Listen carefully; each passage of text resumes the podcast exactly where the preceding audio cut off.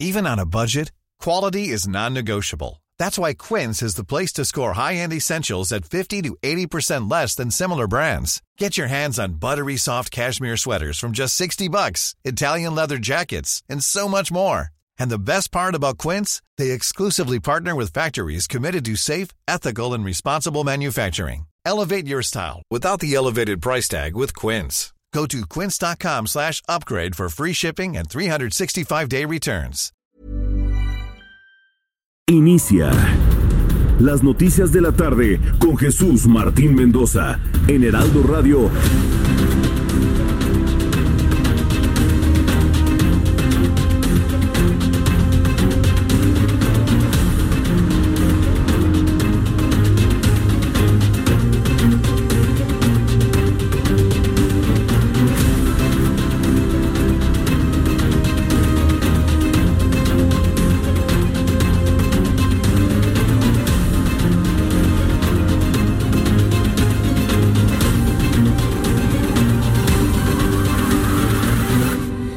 6 de la tarde en punto, iniciamos el Heraldo Radio.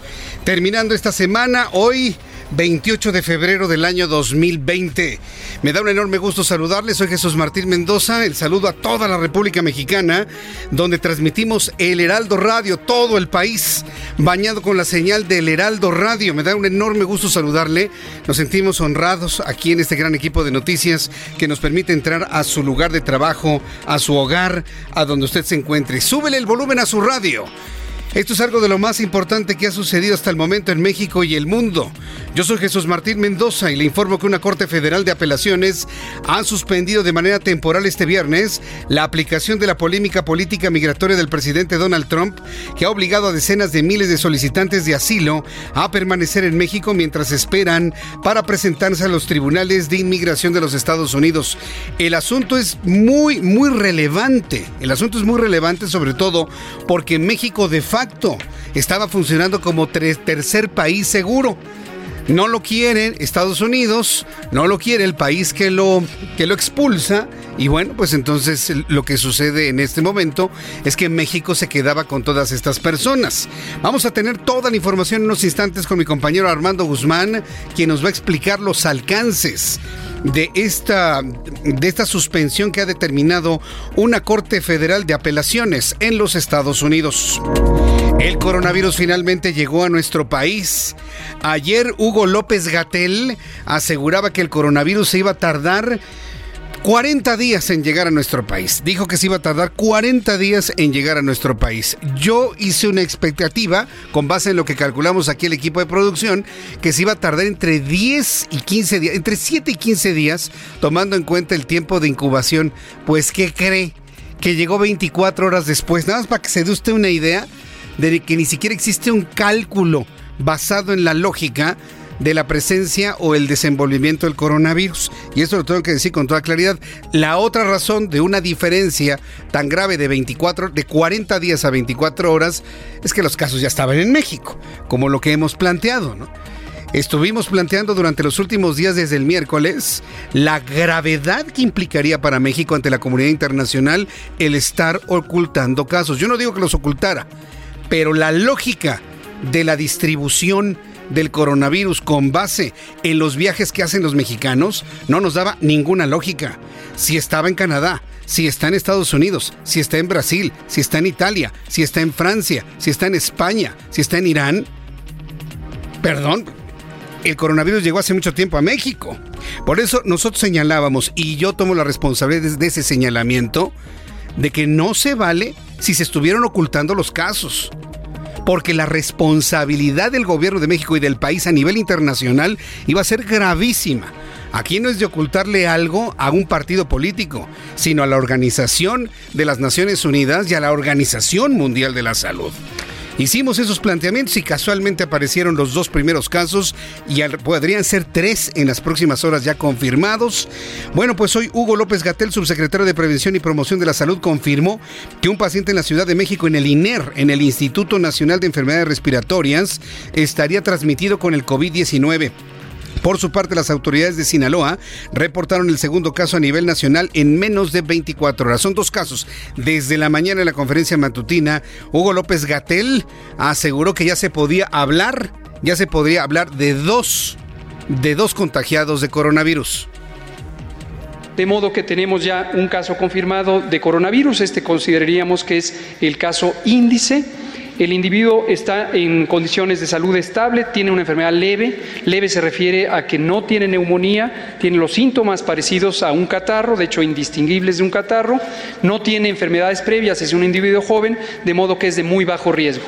Se localizó también a sus contactos primarios, que son la familia. Hay cinco contactos que están también en estudio. Toda esta familia está eh, en aislamiento en el Instituto Nacional de Enfermedades Respiratorias. El motivo, tengámoslo muy claro, es el aislamiento epidemiológico. No necesitarían, desde el punto de vista médico, estar hospitalizados, pero se quedan en aislamiento para cumplir el procedimiento eh, normado de aislamiento. El subsecretario de Salud, López Gatel, tuvo que aclarar hasta el día de hoy a qué se refería con un caso leve de coronavirus. Leve en sus síntomas, leve en la sintomatología. Porque no hay coronavirus leve, menos leve, más o menos leve, fuertecito, fuertezote y muy fuertezote. No, eso no existe. El coronavirus es o no es. El coronavirus está o no está. La levedad a la que se refiere el secretario de Salud es a, los, a la sintomatología que ha presentado. Eso lo hubiese escrito desde ayer, señor subsecretario, porque eso generó, bueno, una serie de críticas, empezando por este servidor, ¿no? ¿Cómo que un coronavirus leve? Pues entonces sucedió en una mujer medio embarazada, ¿no? Y a raíz de todos esos comentarios que no nada más hice yo, bueno, Evidentemente hubo una crítica muy fuerte en las redes sociales sobre esta forma de abordar el tema siempre con el cuidadito. Por cierto, Hugo López Gatel, le voy a presentar más adelante el audio, pidió, exigió a los medios de comunicación, nos exigió que no causáramos pánico, ¿usted cree? Que no causáramos ningún tipo de pánico con la información que porque el asunto no es grave. Yo nada más le quiero recordar al gobierno de México, a López Obrador, al señor Gatel, al secretario de, de Salud, que la Organización Mundial de la Salud, que es la autoridad internacional en esta materia, ha determinado que estamos en un alertamiento mundial por coronavirus. A mí no se me olvide ese alertamiento mundial y además hoy se elevó la gravedad del asunto a muy grave por la velocidad de los contagios. Y no estamos hablando de la mortalidad, la mortalidad se mantiene entre 2 y 2.5%.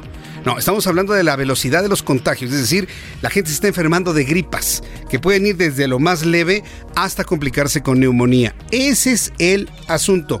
Y si a esto le suma que no hay antiviral, si a esto le suma que no existe una vacuna, si a esto le suma que si a usted le da coronavirus le va a dar una gripa, pero solamente le van a atender la sintomatología, bueno, pues entonces no estamos hablando de algo inocuo. No estamos hablando de algo inocuo, pero bueno, hoy insistieron mucho en que no importa, que no pasa nada, que no van a exagerar, que y obviamente aderezándole el asunto político de hace 11 años. El primer caso de coronavirus, como escuchamos con el subsecretario de Salud de la Ciudad de México, se trata de un hombre de 35 años que se encuentra aislado en el Instituto Nacional de Enfermedades Respiratorias de la Ciudad de México. Es un hombre joven, como escuchamos la explicación de Hugo López Gatel, por lo tanto, pues tendrá una gripa, se repondrá y ya seguirá su vida completamente normal. En otros asuntos que le presento en este resumen de noticias, los integrantes del Comité Técnico de Evaluación que valorarán los candidatos al Instituto Nacional Electoral rindieron protesta ante los diputados de la Junta de Coordinación Política, contrario a todo lo que se había comentado, dicho y criticado. John Ackerman que es abiertamente pro López Obrador, un hombre que es abiertamente apoyador del Movimiento de Regeneración Nacional, rindió protesta como integrante del comité técnico para evaluar los candidatos del INE. ¿Usted cree que John Ackerman va a dejar pasar a un crítico de lo que ellos llaman 4T? en fin, ¿quiere usted escuchar esto? Escúchelo usted mismo. Protestan guardar y hacer guardar la constitución política de los Estados Unidos mexicanos y las leyes que de ella emanen, cumplir con los principios rectores de la función electoral de certeza, imparcialidad independencia, legalidad, máxima publicidad y objetividad previstos en el artículo 41 constitucional, así como desempeñar leal y patrióticamente su función como integrantes del Comité Técnico de Evaluación. Si así no lo hicieren, que la nación se los demande. Enhorabuena a todos y todas. Bueno, pues eh, eso fue lo que dijo Mario Delgado al, tomarles protesta a los integrantes del Comité Técnico de Evaluación, donde les dicen, eh, protestan ustedes guardar y hacer guardar. No, no la guarden, ¿eh? Mejor úsenla, léanla y úsenla, la Constitución. Sí, dijo ya en un juego de palabras, ¿no? Sí, entonces no, no la vayan a guardar, ni, úsenla mejor y léanla porque bueno, con la calidad de algunos de los integrantes de este Comité Técnico de Evaluación, vaya que si van a tener que leer todos los ordenamientos. Mientras tanto, la presidenta del Senado, Mónica Fernández, indicó que el coronavirus COVID-19 es un reto para el país, además de que solicitó a la Secretaría de Salud que se proteja a la población vulnerable, así lo planteó estar listos, estamos listos con los protocolos que se han venido siguiendo, que ha marcado la Organización Mundial de la Salud, México y el resto de los países del resto del mundo está en esa misma dinámica. ¿Es suficiente eso para este virus nuevo? No lo sé. No lo sé, pero creo que ni la Organización Mundial de la Salud, ni todos los países de Asia, ni los países europeos estamos ciertos de que este sea el, eh, eh, la solución eh, radical. Vamos a estar eh, confiando y esperando en las normas que nos vayan este, indicando aquí en el Senado de la República.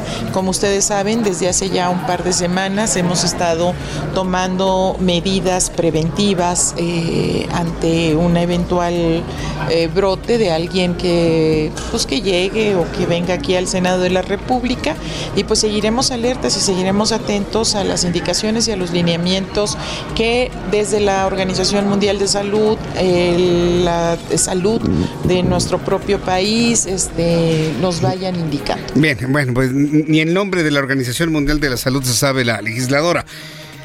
Esta forma de contestar, toda pensada, toda atropellada, lo único que nos indica es que no tienen idea de lo que tienen que hacer. No tienen ni idea. Y si esto le suma que hoy en la mañana el presidente dijo no pasa nada, Hugo López Gatel aseguró que no se va a exagerar en las medidas de seguridad, lo que vamos a tener que hacer usted y yo es cuidarnos nosotros. ¿Sabe quién está tomando en sus manos la responsabilidad de informar lo, lo que tenemos que hacer a la población? La Universidad Nacional Autónoma de México. Más adelante aquí en el Heraldo Radio le voy a presentar todas las recomendaciones que los expertos de la UNAM están eh, sugiriendo a toda la población debamos realizar en este momento para que en caso de que llegue el coronavirus de manera masiva, disminuyamos toda la posibilidad de que nos contagiemos de ese coronavirus. Incluye lavado de manos, protocolos para estornudar, qué es lo que hay que agarrar, qué es lo que no hay que agarrar, qué es lo que debemos reportar en su momento. En fin, es una serie de acciones que ha emitido hoy la UNAM ante la ausencia de estas recomendaciones desde la Secretaría de Salud. Bueno, la UNAM sale para decir, vamos a hacer todo esto. Bien la UNAM, bien la UNAM, qué bueno. Y no sé cómo le agradezco a la UNAM el que hayan sacado estos lineamientos y estos protocolos para la población en general. Al ratito lo vamos a tener y le digo, la UNAM ha tomado el liderazgo en la prevención para la población en general muy bien por la UNAM. Al ratito le voy a tener todo. Vaya preparando papel y lápiz para que vaya usted anotando. Son estrategias que hay que implementar junto con la familia, platicarlas este fin de semana. Vale la pena hacer ese ejercicio. Mientras tanto, el presidente de este país anunció que en un mes aproximadamente se podría inaugurar las primeras 20 sucursales del Banco del Bienestar. Esto en una pregunta bastante forzada mientras estaban hablando del coronavirus. De repente sale ahí un reportero. Oiga, yo quiero preguntarle cómo va el Banco del Bienestar dicen, no, sí. De que le recomendaron hacer esa pregunta se notó a leguas. Mejor ahí ya lo dejamos, ¿no? Y esta mañana la Organización Mundial de la Salud subió de categoría el riesgo de contagio del COVID-19 muy elevado, es lo que le decía. La Organización Mundial de la Salud, mientras aquí en México se hace menos y se dice, no pasa nada, no pasa nada, todos se recuperan, casi nadie se muere, este, no vamos a exagerar con las medidas. Bueno, hoy la Organización Mundial de la Salud, a que, los que muchos le creemos más a esta instancia, ha decretado que el coronavirus y la enfermedad están en un nivel de contagio muy elevado, con el MUY, ¿eh? ese no se lo estoy poniendo yo. Así lo calificó la propia Organización Mundial de la Salud, riesgo muy elevado. Tedros Adhanom Ghebreyesus, director de la Organización Mundial de la Salud, informó que actualmente existen 78 mil casos en China mientras que a nivel mundial ya suman todos en total más de 83 mil. Así lo planteó. The continued increase in the number of cases and the number of affected countries over the last few days are clearly of concern. Our epidemiologists have been monitoring these developments continuously. And we have now increased our assessment of the risk of spread and the risk of impact of COVID 19 to very high at global level. Ahí está, precisamente, es muy alto a nivel global, concluye explicando el propio director de la Organización Mundial de la Salud. ¿Alguna duda?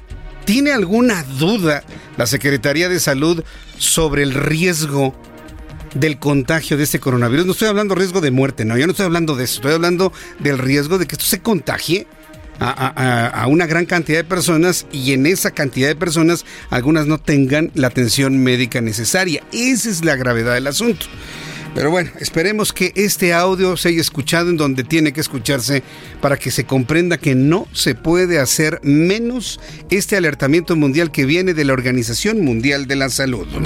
Vamos con nuestros compañeros reporteros urbanos, periodistas especializados en información de ciudad. Usted que nos escucha en otras partes del país, este fin de semana que cuando usted venga a la Ciudad de México, que nos visite por motivos de placer, por motivos de negocios, familiares, lo que sea, vaya tomando nota también de los problemas vehiculares en diversos puntos de esta ciudad. Gerardo Galicia, adelante, te escuchamos. Y tenemos información, Jesús Martín, en la zona centro de la capital para nuestros amigos que van a utilizar Avenida 20 de Noviembre.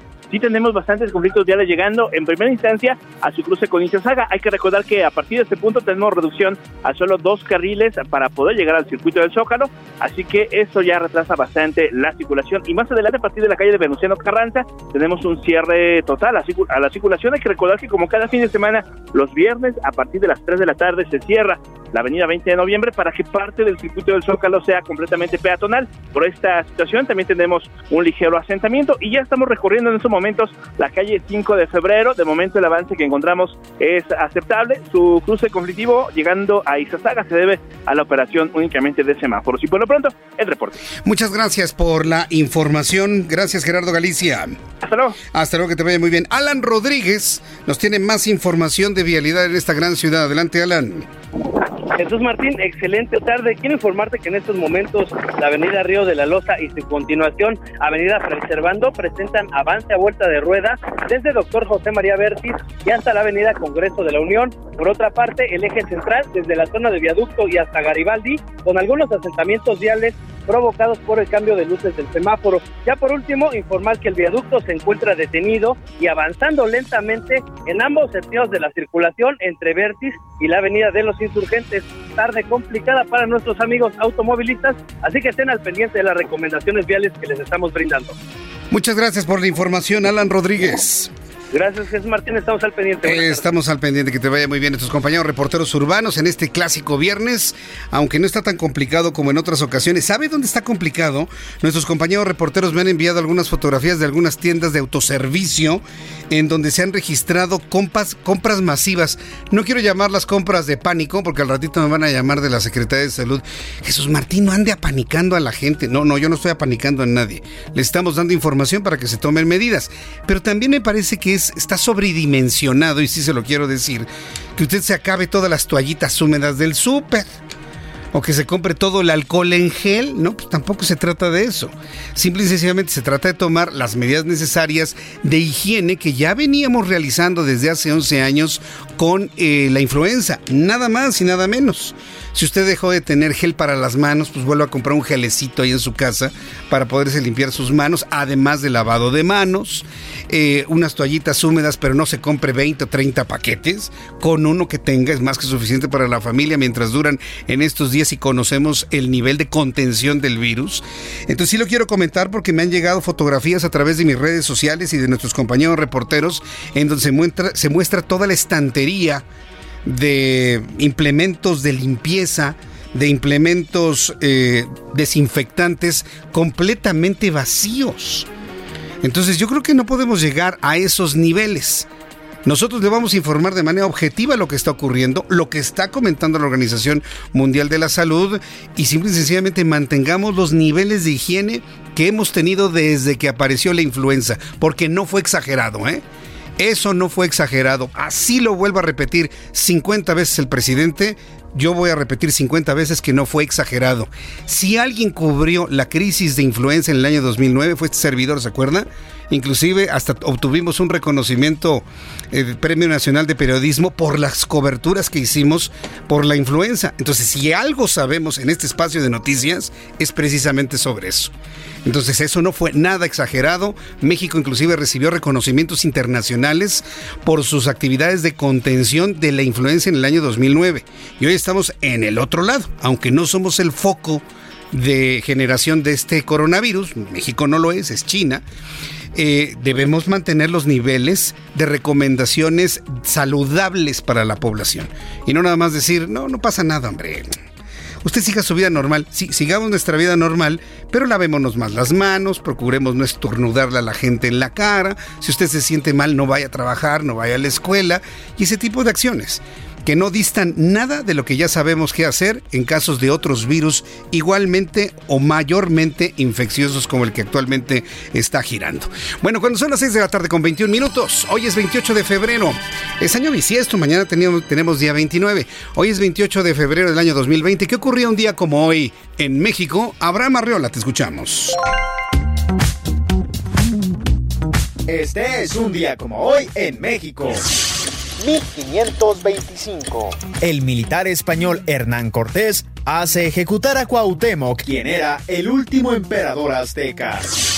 1574. En la Ciudad de México se realiza el primer auto de fe. El auto de fe consistía en la lectura de los supuestos pecados de una persona. Esto era por parte de la Inquisición, un tribunal eclesiástico que contrario a lo que se piensa, no era la encargada de condenar a muerte. Esa misión le correspondía a otro tribunal. El auto de fe se usaba para exhibir a las personas acusadas de herejes, pero también para integrar a los no creyentes a la religión. 1847. Se libra la batalla de Sacramento entre las fuerzas de Estados Unidos y la Segunda República Federal, México. Durante la guerra, México-Estados Unidos, con una decisiva victoria estadounidense. Este es un día como hoy en México. Muchas gracias, Abraham Arreola, por las efemérides del día de hoy. Te lo agradezco siempre mucho. Recuerde que siempre le damos un vistazo a la historia, porque no vale la pena estar pasando por la vida sin recordar lo que sucedía un día como hoy, 28 de febrero.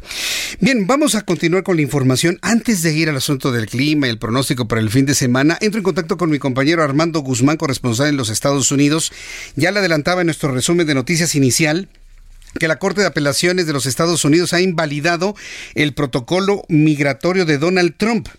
Estimado Armando Guzmán, me da mucho gusto saludarte, bienvenido. ¿Esto qué significa qué alcances tiene? Te preguntamos, Armando. El gusto es mío, mi querido Jesús. Buenas tardes. Ah, es, es algo enorme, es algo enorme. Porque, y esto hay que, hay que verlo también desde el punto de vista de la gente en la Ciudad de México o la gente en Washington, tanto la Ciudad de México como Washington están muy lejos de la frontera con México, entre México y Estados Unidos. Y entonces están más de 60 mil personas centroamericanos que trataron de entrar a Estados Unidos, ahora están esperando del lado mexicano. Y pregúntale a cualquier, a cualquier persona de cualquier ciudad fronteriza de esta larga frontera que tenemos entre los dos países y te van a decir que están hartos de los problemas que esta gente ha causado pues porque no tienen a dónde ir, porque hay muchos que se dedican a la prostitución, porque hay otros que se dedican al crimen, porque hay otros que nada más llegaron e instauraron un cinturón de miseria en donde no lo había. Entonces, con esta decisión de la Corte Federal de Apelaciones del Noveno Circuito, lo que obligan a Estados Unidos es a aceptar a toda esta gente y a meterla a Estados Unidos, a sacarla de la frontera mexicana y a meterla al territorio de Estados Unidos. La Corte dice que Donald Trump tiene la obligación de hacerlo porque las leyes es lo que dicen y los tratados internacionales también. Aunque te voy a decir, en Estados Unidos generalmente los tratados internacionales no respetan para nada, Pero en este caso, la Corte Federal de Apelaciones está ordenándole al gobierno federal que los respete y que los haga respetar y que esta gente entre a los Estados Unidos. Te digo, son más de 60 mil, pero esto tiene varias consecuencias. En primera, vamos a ver cuánto tiempo se tarda Estados Unidos en realidad en recoger a toda esta gente. Y la otra es que esto alentará a mucho más gente en Centroamérica y en otros países, porque acordémonos que aquí hay hindús y pakistaníes y hay de todas partes que trataron de entrar con el montón cuando estaba la posibilidad de entrar. Y hace más de un año, cuando se establecieron estos protocolos, aquí les dicen remain in Mexico, quédense en México. Y eso es lo que, lo que hacían. La gente podía entrar, solicitar su asilo e inmediatamente tenían que regresarse y quedarse del lado mexicano. Eso ya no puede ser. Y ahora las fronteras, aunque estén lejos de las capitales, vamos a ver que se cambian, Jesús. Esto último que estás comentando ya me hace pensar en otros golpes, otros eh, portazos, si me parece el término, en la frontera sur de México. ¿eh? Como ya no hay restricciones, pues vámonos. No, sí, lo que se viene entonces es tremendo y además un fuerte golpe para la, la idea que tiene Donald Trump en materia eh, de inmigración, que por cierto es, es menos intensa que la de Obama. Yo estaba revisando datos y Obama sacaba de Estados Unidos mil personas diarias. No sé si ese mismo por medio tengo Donald Trump actualmente. ¿eh? Lo tiene, lo tiene menor. Y menor. lo que ha ocurrido es mucho menor. Y lo que ha ocurrido es que México en realidad ha detenido a una gran cantidad de personas. Entonces México ha servido en, en ese sentido. Y te voy a decir, México tiene sus propios intereses, su propia política, eh, México ve las cosas que le convienen y es lo que hace. Y entonces, esto es lo que hizo y detuvo a tanta gente en Centroamérica. Pero como tú dices, esto lo que se viene es otra andanada y México va a ser a tener que volver a contener a toda esta gente que se le quiere meter por todas partes porque ahora Estados Unidos con esta decisión de la Corte de Apelaciones va a tener que aceptar a esta gente. Ahora, el camino que le dejan a Donald Trump es ir directamente a la Corte Suprema y la Corte Suprema ah, y hacer que la Corte Suprema emita una decisión urgente. Esa decisión urgente se tardaría, ¿qué te digo?, unos tres o cuatro meses. Y en esos tres o cuatro meses van a ser críticos para que México le diga a Estados Unidos, oye, esta gente es tuya, te vino a ver a ti, aquí te los regreso y que tengas mucha suerte con ellos. Vamos a ver si eso pasa. Vamos a ver si eso pasa finalmente. Por lo pronto llega el fin de semana en donde el asunto tal vez se enfríe un poquito, pero ya veremos el próximo lunes y te llamaremos, estimado Armando. Fuerte abrazo como siempre. Con muchísimo gusto, fuerte abrazo también para ti, Jesús. Muy buenas tardes. Muy buenas tardes, que te muy bien. Es Armando Guzmán, nuestro corresponsal en Washington, D.C. Es tremendo esto que le han hecho a Donald Trump, le han echado para atrás su, política migratoria, va a tener que recoger a todas las personas que ha enviado a México, pero sobre todo lo más importante, bueno, todo es importante evidentemente, pero muy significativo lo que menciona Armando Guzmán, también como analista, periodista que es, ¿Sabe lo que va a pasar ahora en los países centroamericanos cuando sepan, cuando permee la idea de que ya no hay este tipo de restricciones, de que se quedan en México? van a romper la puerta del sur de México 50 veces. ¿eh? Y mientras están tratando aquí de, que todos nos quedemos con una idea de, que no pasa nada con el coronavirus, al ratito van a tener que mandar a la Guardia Nacional a la frontera sur para tratar de contener miles de personas que nuevamente se van a preparar para cruzar la frontera sur de nuestro país. Se va a poner, pero de pronóstico reservado esto, ¿eh? a partir de la próxima semana. Y que conste que, bueno, fue Armando Guzmán y este servidor quien le hemos adelantado lo que podría ocurrir. Cuando son las 6 de la tarde con 29 minutos hora del centro de la República Mexicana, Vámonos a los mensajes y regresamos enseguida con los detalles del coronavirus en México. A ver, dígame algo con toda franqueza. Usted que me escucha en toda la República Mexicana a través del Heraldo Radio. ¿Cómo se siente con la información del coronavirus? Yo sé de personas que se sienten abrumadas, que se sienten preocupadas, que tienen angustia. Y ya lo vimos ahora en tiendas departamentales que me están reportando compras desesperadas o compras sin ningún sentido. No tiene ningún sentido que se gaste su dinero usted así. No tiene ningún sentido. Y mire que yo soy el principal defensor en que se debe establecer un protocolo de actuación en la sociedad, la cual no se dio hoy en la mañana. Porque nada más dijeron que no pasaba absolutamente nada. Soy el primero en decirle que tenga un jaboncito, que tenga gel antibacterial, gel de jabón, por supuesto, gel de alcohol también, algunas toallitas, tener todo muy limpio pero pues no, no caeríamos en la irresponsabilidad de decir cómprese todo lo que se encuentra a su paso, pues por supuesto que no. Es importante que usted consuma frutos, vegetales con alto contenido de vitamina C para que su sistema inmunológico esté lo suficientemente fuerte, pero de ahí no pasa, ¿eh? De verdad que de ahí no pasa. Yo quiero invitar a las personas que estén viendo fenómenos de esta naturaleza que me los envíen a través de mi cuenta de Twitter, arroba Jesús MX, que me manden una foto, arroba Jesús MX y lo comentamos y lo platicamos. Y si usted tiene una preocupación, una angustia muy específica sobre esta información de la cepa del coronavirus nueva que apareció en el mundo y que ya llegó a nuestro país, con toda confianza me escribe usted a través de mi cuenta de Twitter, arroba Jesús MX y comentamos esa inquietud. Le invito entonces para que nos sigamos escuchando después de estos anuncios. Escuchas a Jesús Martín Mendoza con las noticias de la tarde por Heraldo Radio, una estación de Heraldo Media Group. Heraldo Radio. Escucha las noticias de la tarde con Jesús Martín Mendoza. Regresamos. Son las 6 de la tarde con 35 minutos, las 6 de la tarde con 35, hora del centro de la República Mexicana. Muchas gracias por sus llamadas, sus comentarios, a nuestros amigos que nos siguen y nos escriben a través de nuestra cuenta de YouTube. Estamos en el canal Jesús Martín MX en YouTube. Quiero agradecer a José Vera. Muchas gracias, José Vera. Dice, no es lo mismo la gasolina que un virus. Híjole, es que cuántas cosas hemos vivido con este, este gobierno. Bueno. Ya para qué nos acordamos, yo no sé si llorar o reírme. Eh, gracias, eh, Laura Medrano, eh, Santiago FS. Solo recuerden que los cubrebocas efectivos deben tener una especificación determinada en cuanto al calibre de los poros. Los comunes no detienen el paso de los virus. Mire, los cubrebocas normales no sirven para nada. Hace 11 años se presentó un fenómeno así se empezaron a vender cubrebocas, valen, valen unos centavos los cubrebocas. Bueno, encontraba cubrebocas de 50 pesos de hace 11 años. ¿eh? O sea, lamentablemente en la gente y en la política se da lo mismo. Somos un país demasiado ventajoso. Ah, que quieren, este, quieres un cubrebocas 50 pesos, ¿no? Pero bajo la idea falsa de que eso le cubría la entrada del virus y no, no al contrario. Usar un cubrebocas por más de dos horas es lo más antihigiénico que, que, puede usted escuchar. Así que no compre cubrebocas, no sirven para nada. Así que los que ya están haciendo su agosto ahí con cubrebocas, olvídense, no sirven para nada, no los compre, no gaste su dinero en eso.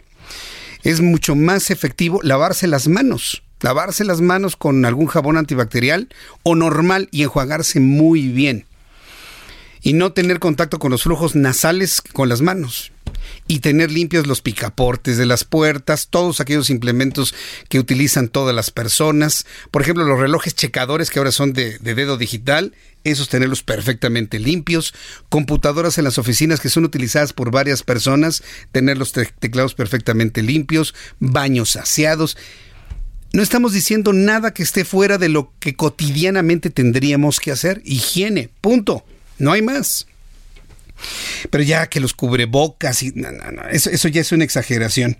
Arturo González me dice, si ponen a Ackerman, entonces Morena ganará todas las elecciones, no importa si votan o no. Aquí en un asunto como este, Arturo González, de John Ackerman en el comité este para elegir a los el comité especializado de evaluación para elegir a los consejeros electorales, Aquí vamos a ver el tamaño de la oposición. Ya de por sí sabemos que está mermada la oposición en este país. Pero si pasa Ackerman y pasan los allegados de Ackerman, que van a ser también adoradores de Morena y de López Obrador, si la oposición los deja pasar, mire, ahí podemos ver los tamaños de la fuerza política. Y usted lo vaya, vayan anotando para la elección de este año y la que viene y la del 2024. Punto, no podemos hacer nada más. No podemos hacer absolutamente nada más. Laura Medrano, buenas tardes. Jesús Martín, presentes, gracias. Manolo González, saludos y abrazos para todos los amigos del chat, gracias. Eh, Vicky Tapia, prevención, no quiero entrar en pánico. No, es que nadie tiene que entrar en pánico, pero sí debemos hacer prevención, a eso sí. Y estar muy bien informados de lo que tenemos que hacer durante todos estos días, porque va a llegar un momento de la contención como sucedió con, el, con la influenza. Va a llegar un momento en que se van a estabilizar los casos, va a empezar una contención y va a empezar una disminución. Eso va a tener que suceder. Mientras eso ocurre, usted y yo tenemos que saber muy bien mantener niveles de higiene importantes. Tengo en la línea telefónica al doctor José Arturo Martínez Orozco. Súbale el volumen a su radio. Él es el director de infectología del Instituto Nacional de Enfermedades Respiratorias. Doctor Martínez Orozco, me da mucho gusto saludarlo. Bienvenido. Muy buenas tardes. Hola, buenas tardes. Gracias por la invitación. Le saluda Jesús Martín Mendoza y está usted en el Heraldo Radio, doctor. Me da mucho gusto saludarlo. Gracias por estar aquí con nosotros. ¿Cuál es la situación que se vive en el Instituto Nacional de Enfermedades Respiratorias una vez que se ha diagnosticado ya de manera puntual a una persona eh, transmitida con el eh, virus, el coronavirus de la nueva cepa? Claro, mira, bueno, en estos momentos el Instituto Nacional de Enfermedades Respiratorias tiene el primer caso confirmado en México ya corroborado por el INDRE, que es nuestro centro de referencia que nos ayuda a confirmar nuestros diagnósticos eh, infecciosos. Y bueno, te puedo decir que nosotros en el instituto llevamos semanas preparándonos para la llegada del primer posible coronavirus que hoy es una realidad. Y bueno, hemos ayudado, aparte de eh, hacer flujogramas de atención y tener la prueba diagnóstica en el INER y saber cómo vamos a manejar a los pacientes, hemos también aportado información para Secretaría de Salud para lineamientos que ya se encuentran en la página de Secretaría de Salud para la prevención de la infección, para el manejo hospitalario y para el diagnóstico de esta infección en el país. Entonces, como puedes ver, nosotros ya tenemos semanas preparados esperando este virus y bueno, pues afortunadamente el caso que tenemos ahorita es como más del 80% de los casos que se han reportado a nivel mundial, una gripe común pero nosotros como Instituto de Enfermedades Respiratorias y Centro de Referencia de Problemas Pulmonares Graves, realmente lo que estamos esperando es que, eh, esperemos que no, pero si llegan pacientes con neumonías graves, pues nosotros recibir este tipo de pacientes para su atención. Sí, correcto. Me ha llamado la atención, y, se lo digo así abiertamente, con toda la confianza que puede haber, me, da la impresión de una necesidad, y lo le pongo entre paréntesis, una necesidad política de decir que no pasa nada y de que es como un catarro común. Y, lo comento porque cuando uno ve la información de la Organización Mundial de la Salud y cuando uno consume sus videos y los transmite, la información es muy diferente. Se habla de, de una sintomatología muy clara, muy específica, que incluye una dificultad para respirar. Y en México nos están diciendo ustedes que es igualito cualquier otro catarro. ¿Por qué la discrepancia entre lo que dice la Organización Mundial de la Salud y lo que se está diciendo en México? Mira, realmente no es una discrepancia. Son virus respiratorios, por ejemplo, te puedo decir que el coronavirus en el INER tenemos ya muchas décadas atendiendo pacientes con otros tipos de coronavirus y prácticamente tienen muchas de las sintomatologías similar a otros coronavirus, este nuevo coronavirus, el COVID-19. Eh, el reporte más grande a nivel médico, que es donde realmente nosotros los médicos nos basamos para tomar decisiones y saber cuál va a ser la atención de nuestros pacientes y el impacto que puede tener en nuestro país, pues es la literatura médica y de los reportes más grandes que han salido son casi 45 mil casos que reportaron los CDC chinos de pacientes confirmados por la prueba diagnóstica, como este caso lo hicimos en el instituto, y más del 80% de esos pacientes confirmados, el cuadro clínico era un catarro común. Y pacientes críticos de esos 45 mil que reportaron los CDC chinos, hablando que de literatura médica, solamente 4% de ellos eran pacientes críticos que requieren un ingreso a terapia intensiva. Lo que sí es muy importante que conozcas es que todos los virus respiratorios, incluyendo el nuevo coronavirus, los otros coronavirus y hasta el mismo virus de la influenza, tienen potenciales de agravar cuadros clínicos en pacientes susceptibles. ¿Cuáles son estos pacientes? Diabéticos, hipertensos, cardiópatas, pacientes con EPOC, con asma, VIH, con todas estas enfermedades que no pueden estar controladas. En esos pacientes son donde nos tenemos que dar cuenta porque es donde nuestra población se puede ver gravemente afectada, no solo por este coronavirus nuevo, sino por cualquier otro virus respiratorio. Sí, eh, eh, eh, y al día de hoy lo que más nos preocupa es la influenza que tiene mucho más casos a nivel nacional e internacional que el coronavirus. Ese es el punto. Ese es el punto. Usted en este planteamiento nuevamente está haciendo menos un alertamiento mundial de la Organización Mundial de la Salud y el propio director de la Organización Mundial de la Salud habló de que el, riesgo de contagio es muy alto. Entiendo que hay otras enfermedades que pueden ser más, eh, más peligrosas, pero en ese argumento ustedes están haciendo menos la llegada de la cepa de coronavirus aquí. Y lamento que sea una, una instrucción política el hacerlo menos, y se lo digo así abiertamente. ¿Por qué no se dan claramente los protocolos de acción en la población en general? La falta de esa información está provocando compras de pánico de artículos de limpieza en tiendas departamentales. Claro, mira, es importante que conozca tu auditorio que, por ejemplo, cuando, fue la pandemia del 2009, a estas alturas, en todo el mundo, había más, casi un millón de personas infectadas a lo que lleva hoy en día el nuevo coronavirus y con más muertes que lo que lleva hoy el coronavirus.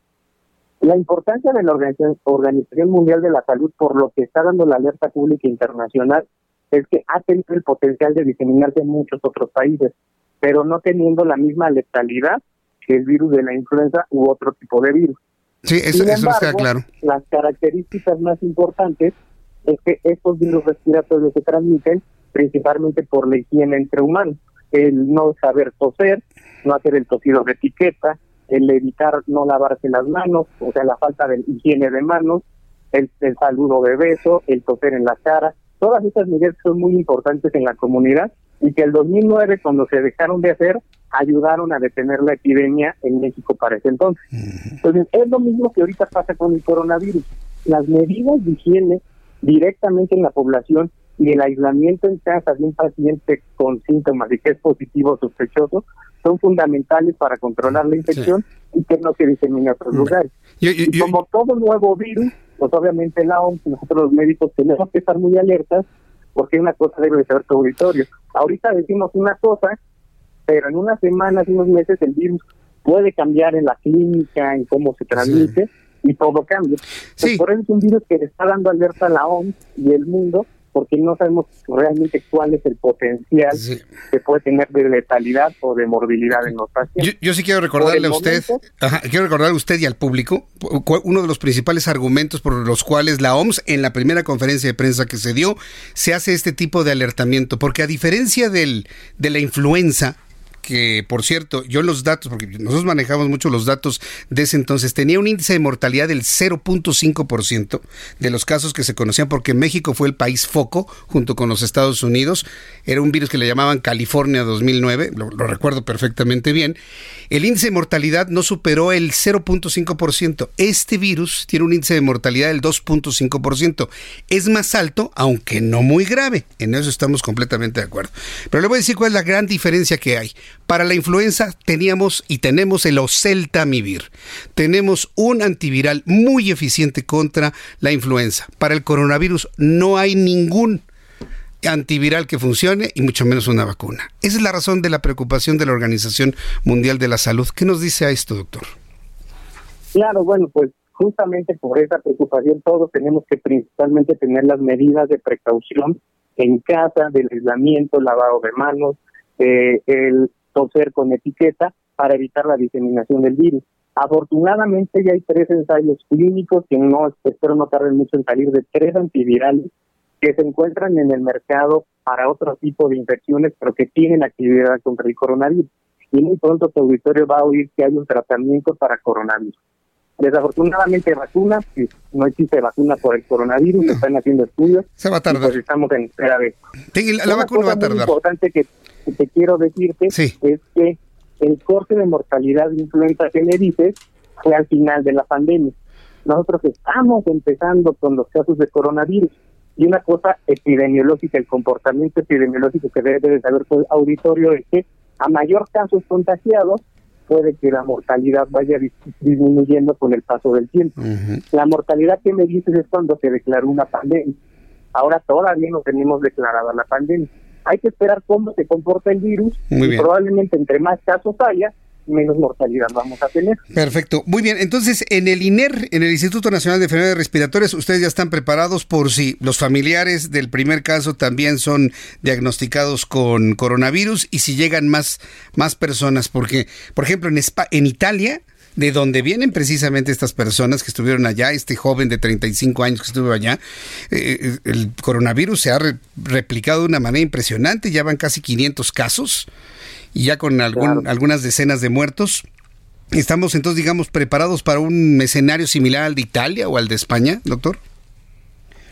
Pues mira, te voy a decir dos cosas muy importantes que tiene México y por eso debemos confiar más que en nuestras autoridades, lo que pasó en el 2009 en la población mexicana. La población fue fundamental para detener la pandemia de influenza. Y creo que hemos tenido bastantes meses y semanas para que toda la población en México conozca que hay un nuevo virus y que nos puede pasar como en el 2009. así, así es que si personas en tu auditorio me están escuchando, salimos de la pandemia de 2009 gracias a ellos, gracias a la población, gracias a, al uso de cubrebocas, gracias al, al saber toser con etiqueta, no saludar de eso, aislar a las personas enfermas. Si nosotros seguimos esa misma vía y acudimos a tiempo al médico ante la menor sintomatología y factores de riesgo, en este caso los viajes en zonas endémicas, podemos hacer que sea menos grave la infección como en otros países ha sucedido. Si te das cuenta, hay países donde hay bien pocos casos a pesar de tener haber tenido el primer caso ya varias semanas atrás. Yo, yo me quedo con eso, ¿eh? y la verdad yo le compro este argumento. Fue la población la que con estas acciones y actividades logramos detener y mantener y contener el, la influencia hace 11 años. Pero le voy a decir una cosa para terminar. ¿Sabe por qué se dio esta acción de la sociedad? Porque en ese entonces el gobierno no escatimó esfuerzos para transmitir esa información. Y hoy nuestro presidente dice que se exageró en el año 2009. ¿Se exageró en el año 2009? La diferencia del 2009 este año es que en el 2009 México fue el Wuhan de esa época y ahora no lo somos. Ahora no lo somos. Entonces probablemente probablemente hay que hacer una combinación de lo que ya tenemos estipulado en Secretaría de Salud más las actividades de la población y en conjunto poder vencer esta infección. Porque algo bien importante que deben de saber tú, tu auditorio y los médicos que nos escuchan es que esto es apoyo de todos, tanto del hospital, Secretaría de Salud, de la población, todo el mundo tiene, es el que tiene que ayudar aquí para poder contener una infección que ya llegó a México y que es real. Pues le agradezco mucho, doctor José Arturo Martínez, su disposición a contestar mis preguntas, algunas con, con, con, algún tono, evidentemente, pero créame que el objetivo tiene que ver con que todos nos sensibilicemos a difundir una serie de recomendaciones para evitar, para mantener contenido este virus ahora que ya ha llegado a nuestro país. Le deseo mucho éxito en su trabajo allá en el INER.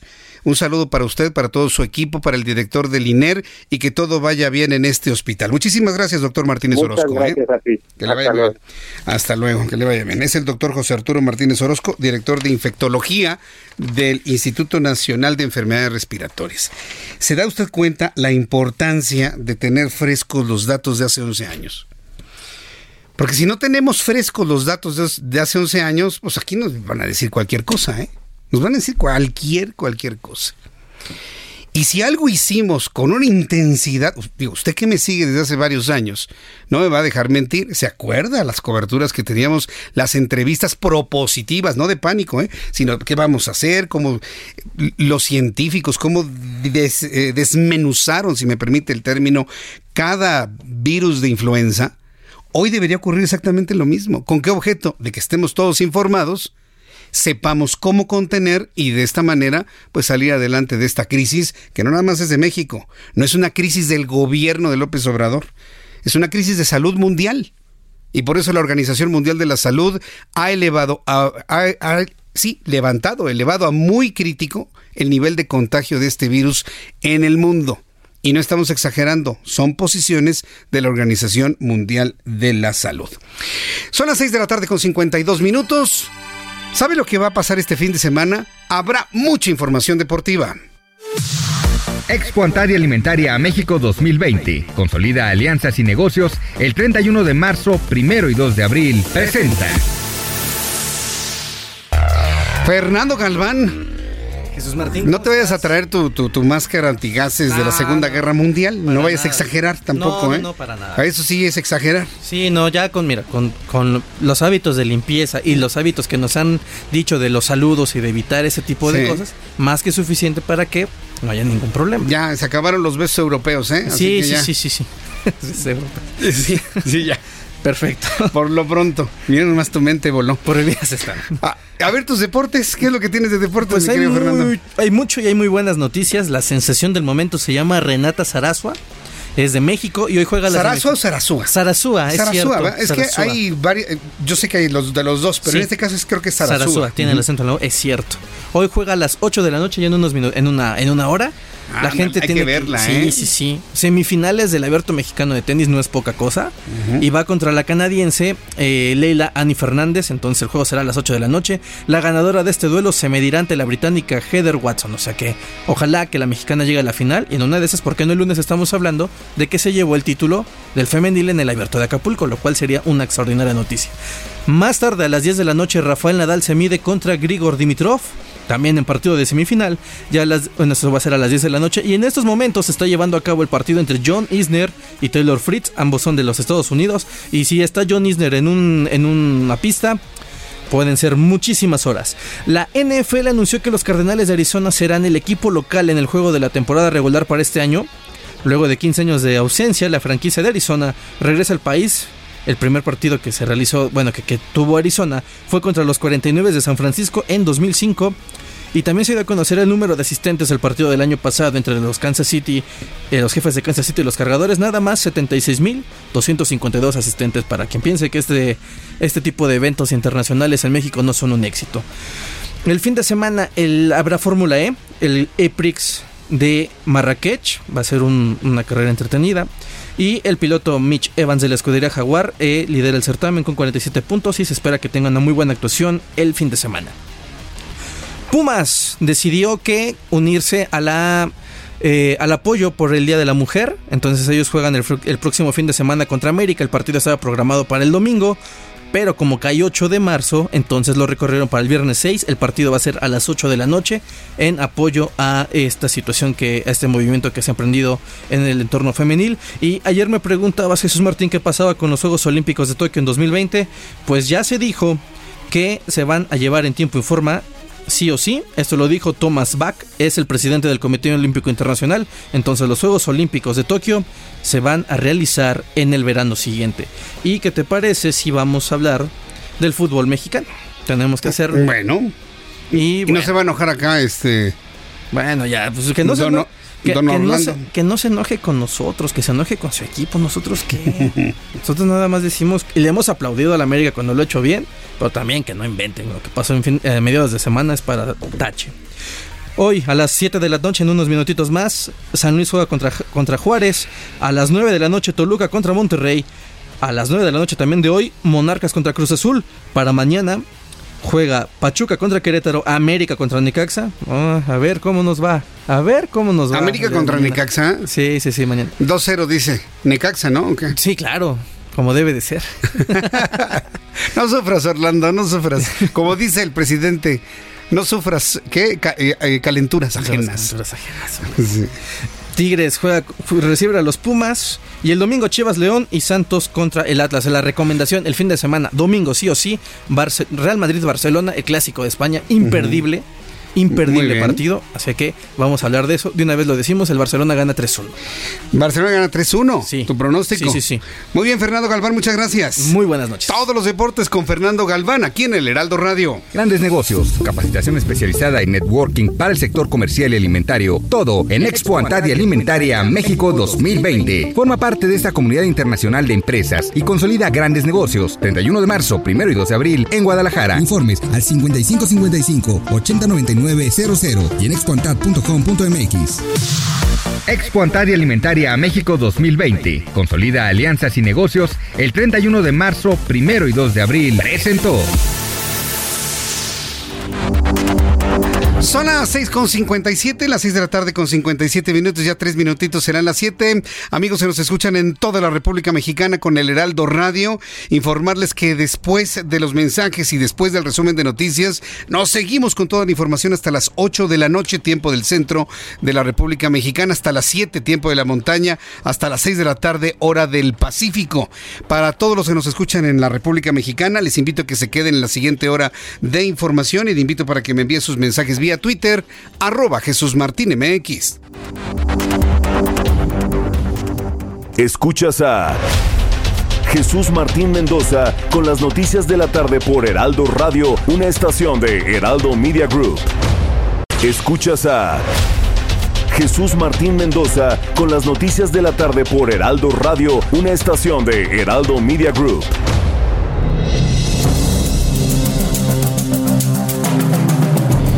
Cuando el reloj marca las 7 en punto, hora del centro de la República Mexicana, este es un resumen con las noticias más importantes.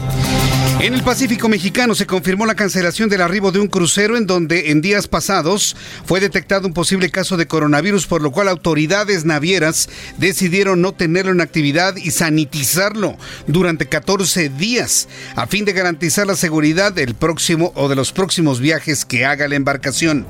La cancelación afectó a tres puertos del Pacífico Vallarta, Cabo San Lucas y Mazatlán, a los cuales tenía programado su llegada hasta por ocho ocasiones, lo que representa una pérdida en la derrama económica de estos destinos. Te informo que la ex candidata presidencial Margarita Zavala y esposa del expresidente de México Felipe Calderón presentó ante el Instituto Nacional Electoral con 312 mil afiliados registrados y más de 250 mil asambleas en todos los estados del país. Margarita Zavala ha solicitado al Instituto Nacional Electoral que todas las resoluciones que tome respecto al partido busquen mantener la pluralidad política. Karime Macías Merezco abundancia, merezco abundancia, merezco abundancia, merezco abundancia, merezco abundancia. Karime Macías ex esposa de Javier Duarte, exgobernador de Veracruz, solicitó que la Suprema Corte de Justicia de la Nación atraiga el amparo que promovió contra su extradición a México y la orden de aprehensión en, contra, en su contra por un desvío de 112 millones de pesos del DIF de Veracruz. La ex esposa de Javier Duarte consideró que el mandamiento de arresto se libró con base en las declaraciones obtenidas por medio de actos de tortura para incriminarla. Está buscando salir libre. ¿eh? Genaro García Luna continuará en la cárcel mientras espera su juicio por narcotráfico y lazos con el cartel de Sinaloa en los Estados Unidos. Este viernes, un magistrado consideró que la propuesta de un millón de dólares de fianza no es suficientemente fuerte, si bien dejó la puerta abierta para que, a que con otro paquete la Corte pueda cambiar de opinión. El presidente de Estados Unidos, Donald Trump, nominó al congresista republicano John Ratcliffe como director de inteligencia nacional. Esta es la segunda vez que Trump designa a Ratcliffe para liderar la agencia de espionaje de los Estados Unidos. Estas son las noticias en resumen. Le invito para que siga con nosotros. Yo soy Jesús Martín Mendoza.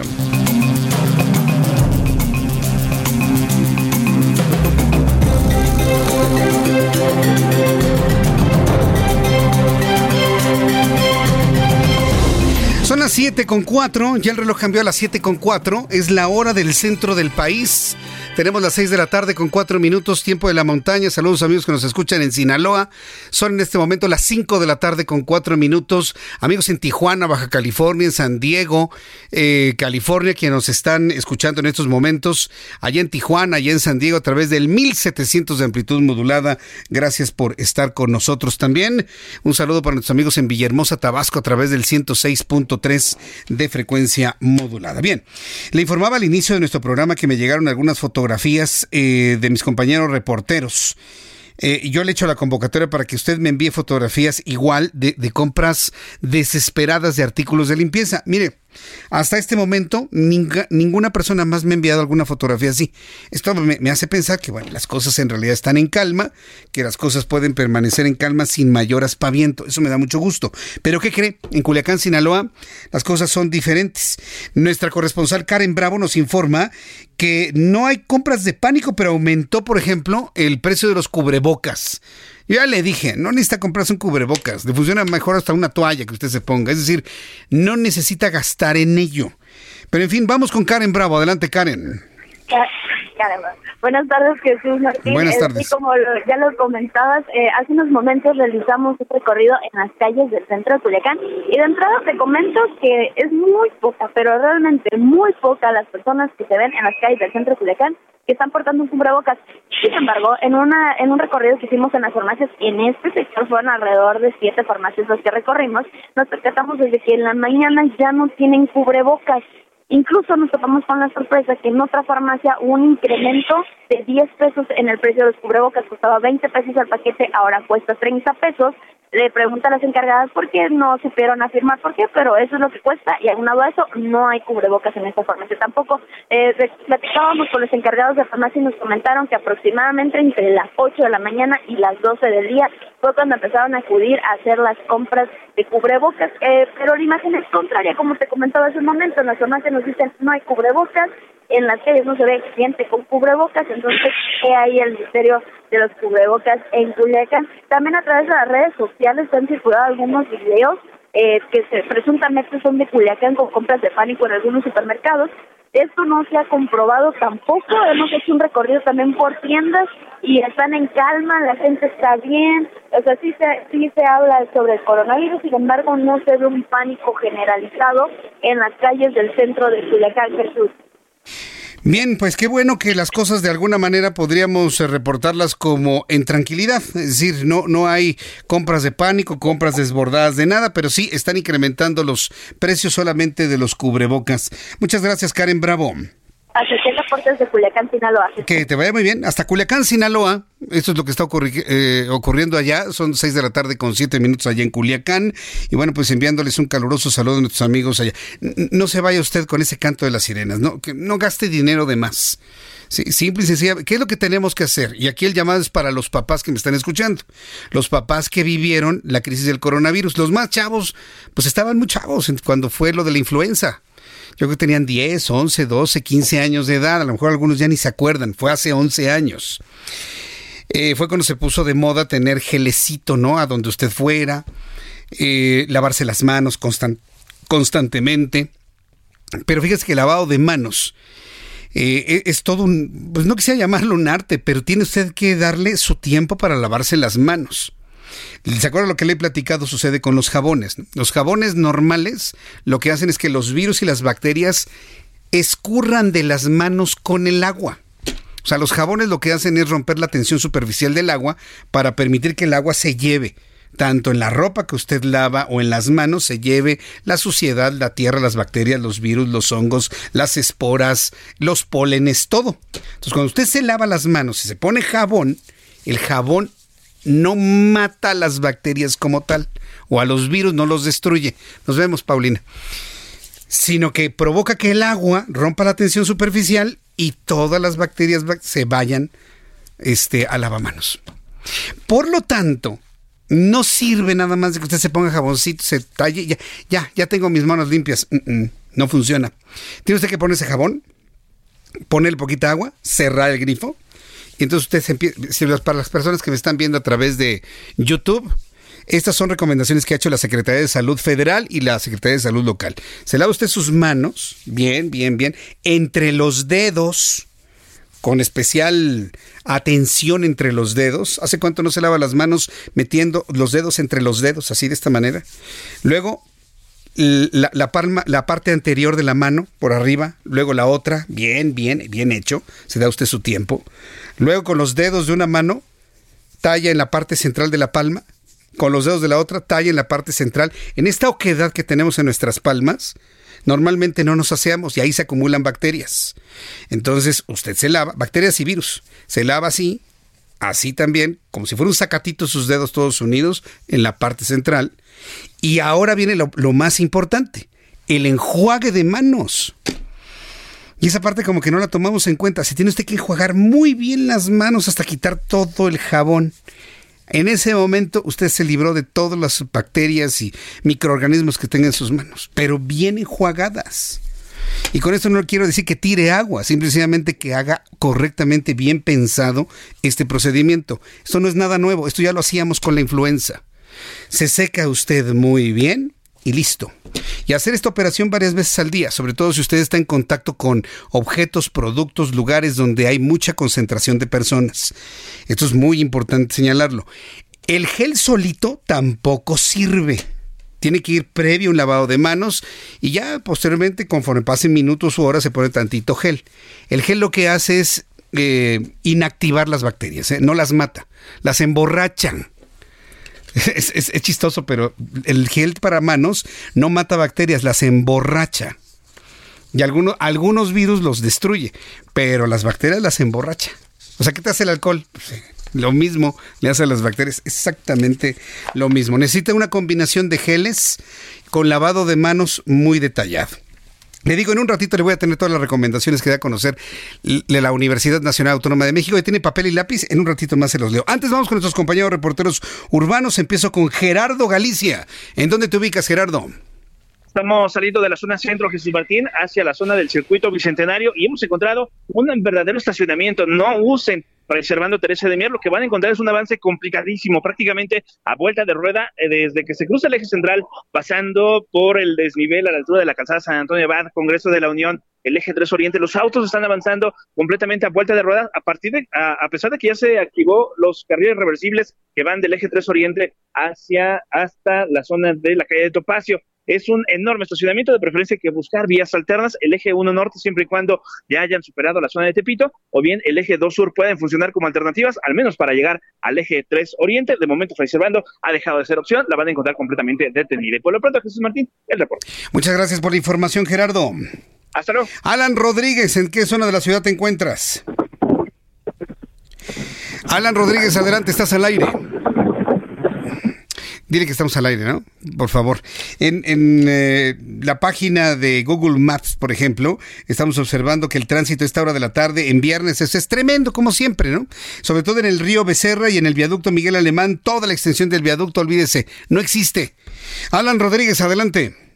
Jesús Martín, excelente tarde de nuevo. Quiero informarte que hemos recorrido algunas de las farmacias de la zona sur de la capital, donde nos hemos encontrado con desabasto de cubrebocas y se ha elevado la venta de desinfectantes como lo son geles antibacteriales y productos derivados del cloro, los cuales cumplen con la función de desinfectar superficies y objetos para prevenir la propagación del contagio del COVID-19, enfermedad que ayer por la noche se informó ya registró dos casos en México. Las personas que asisten a estas farmacias lo hacen para realizar sus compras habituales pero son un gran número de clientes, los cuales salen con alguno de los productos mencionados, por lo que se podría considerar el inicio de las compras de pánico ante el nuevo brote que tiene emergencia en gran parte de las poblaciones del mundo. Por otra parte, Jesús Martín, quiero informarte que otra gran parte de los clientes de estos establecimientos consideran que es necesario preocuparse en estos momentos por la propagación de la enfermedad.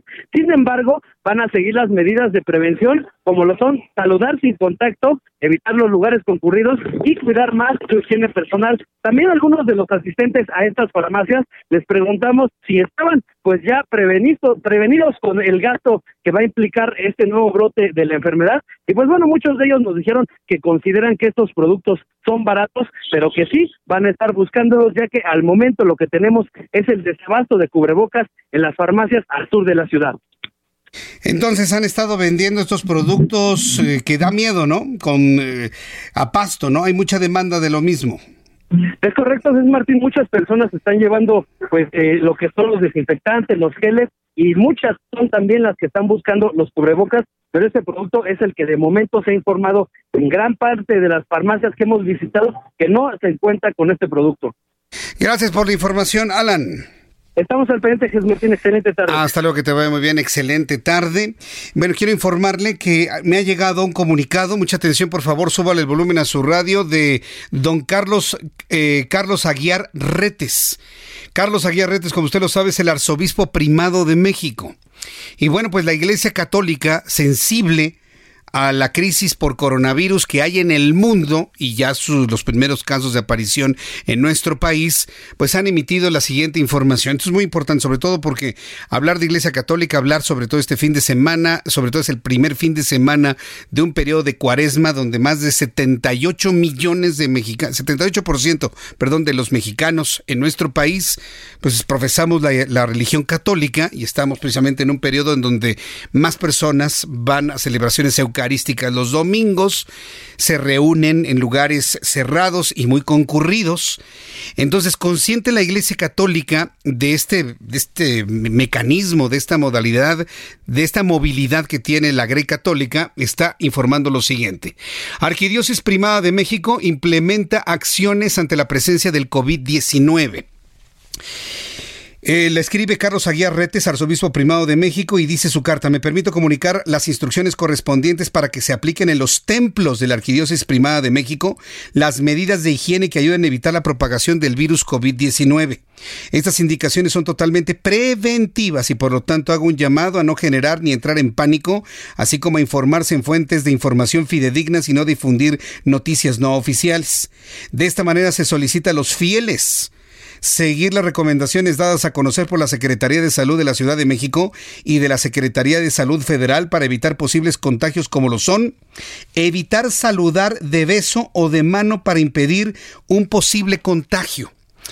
Durante la celebración eucarística hay un momento, después de que rezamos todos el Padre Nuestro, para quien no lo sabe, se lo platico. Rezamos el Padre Nuestro y después de ello hacemos un acto de reconciliación con la sociedad en un símbolo de darnos la paz. Eso no existe en ningún otro lado más que ahí y es, y es muy reconfortante se da la mano, nos reconciliamos con nuestra familia, con los vecinos, con las personas de adelante y atrás.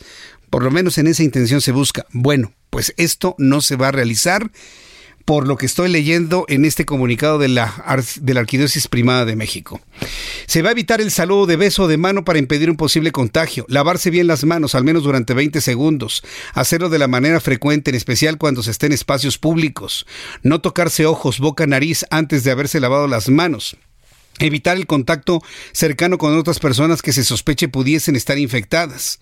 Las siguientes son indicaciones que deben llevar a cabo los sacerdotes y los fieles en todos los templos de la iglesia, en particular a fin de evitar propagación del virus COVID-19.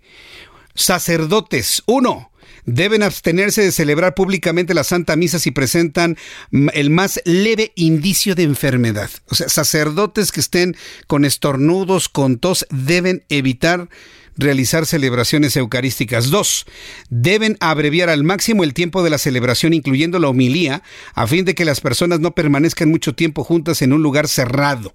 Queda a su criterio la omisión de los cantos, profesión de ofrendas y otro tipo de actividades que alarguen la celebración. Una celebración eucarística, para quien no sepa, tiene una duración promedio de entre 35 y 40 minutos, con todo y homilía. Los sacerdotes que lo hacen más rápido, sin cánticos y de manera ortodoxa, pueden llevarse entre 25 y 30 minutos. Ese sería el tiempo promedio. ¿eh? Pero hay padrecitos que se avientan hora y media, debo decirle. ¿eh? No, bueno, ¿para qué le cuento? Entonces tiene que durar lo menos posible. 25 minutos, yo creo que 25 minutos es algo verdaderamente adecuado. Dice, número tres, sacerdotes, realizar la colecta posterior a la comunión para evitar que la gente maneje dinero y se contamine las manos antes de recibirla. Cuatro, pedir que quien distribuya la comunión se purifique dedos con agua y jabón o mediante el uso de un gel, gel antibacterial al momento de dar la sagrada comunión. Es preferente omitir la fórmula el cuerpo de Cristo a fin de evitar cualquier emisión involuntaria de saliva o en su defecto usar ese momento un cubrebocas. Estas medidas que le estoy leyendo, que está emitiendo la Iglesia Católica en estos momentos para todo el país, las recuerdo también de hace 11 años con la influenza. Es decir, hay sacerdotes que dan la comunión, nada más. Hay quienes dicen el cuerpo de Cristo, pero para evitar que haya una contaminación por microgrotas de saliva, se pide al sacerdote que no diga nada. Nada más entregue la, comunión. Acuérdense, los que son católicos pueden poner su mano izquierda, su mano derecha abajo de la izquierda para recibir la comunión y usted tomar la hostia y colocarla en su boca. Así también se puede hacer. ¿eh? Instruir a los fieles para recibir la comunión en la mano, vigilando estrictamente que se lleve a cabo con el cuidado debido. Seis, Si durante la celebración se realiza el sacramento de la confesión, el sacerdote y los fieles deben usar cubrebocas. Es que para quien no sepa también, ¿eh? cuando hay la confesión, no, hay una cercanía especial entre el sacerdote y una persona. Entonces, usar cubrebocas, vaya. Al finalizar la Santa Misa, instruir a los fieles sobre las medidas que recomiendan las autoridades sanitarias para que los fieles tomen conciencia de la responsabilidad que tienen para cuidar su propia salud y de las de los demás. Finalmente, los fieles, no tomarse de las manos al momento de rezar el Padre Nuestro. 9. Omitir el gesto físico de saludo, mano, abrazo, beso del rito de la paz.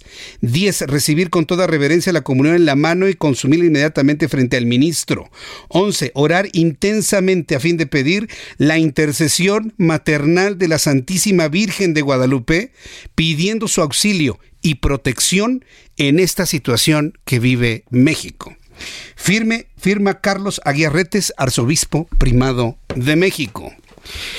Desde mi punto de vista, es la primera institución que tiene un protocolo muy claro, muy pormenorizado, muy puntual de qué hacer y qué no hacer durante estos días que han aparecido los primeros casos de coronavirus en México.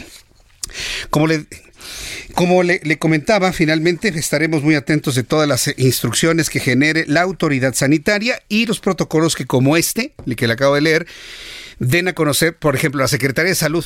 La Secretaría de Salud, perdón, la Secretaría de Educación Pública, atención don Esteban Moctezuma Barragán, ya debió haber emitido un primer comunicado de lo que se tiene que hacer y no se tiene que hacer en las escuelas públicas y privadas. ¿eh?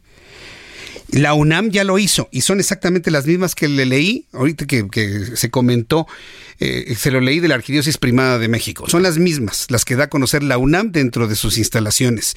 Hasta este momento CEP no ha emitido nada. ¿eh? Pero para los papás y directores y maestros decirles que las recomendaciones son exactamente las mismas. Por ejemplo, ya que estoy hablando de ello, el subsecretario de Salud, Hugo, eh, López Gatel, descartó que se cierren escuelas o centros de trabajo tras la llegada del coronavirus a México. Fue una respuesta a una pregunta específica.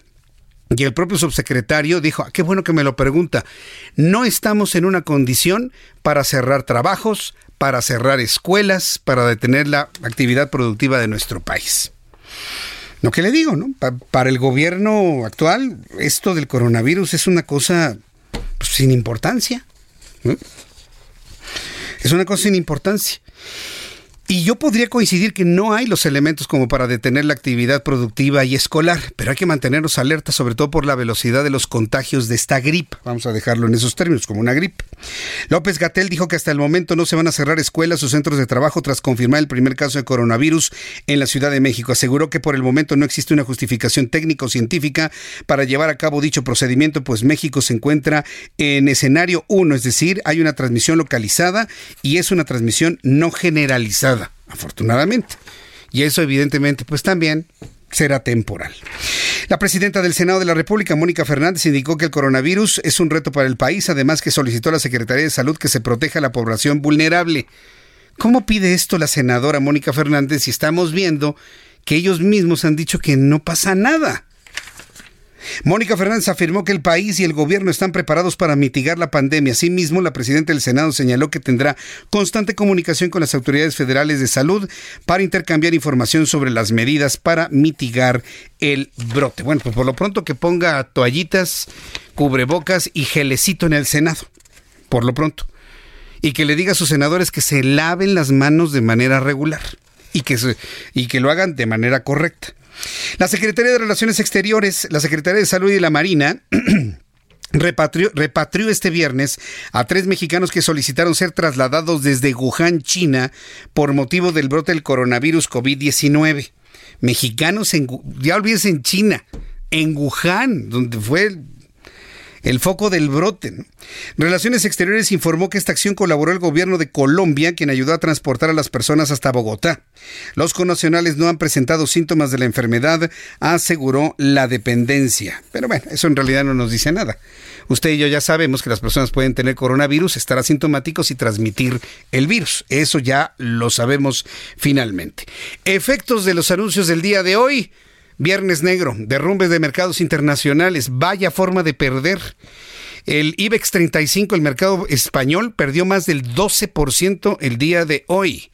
Las, la Bolsa Mexicana de Valores se cayó más del 4% y no nada más bajó de la barrera psicológica a las 42, 41 y bajó de las 40 mil unidades. Quedó en eh, niveles hacia el mediodía de 39 mil, cerrando finalmente en las 41 mil 324.31 unidades. Después de que se confirmara el primer caso de coronavirus en México, el peso cerró a la baja eh, frente al dólar y la Bolsa Mexicana de Valores cerró por debajo del nivel de los 44 mil. El dólar al menudeo cerró en 19.98, es decir, prácticamente llegó a 20 pesos.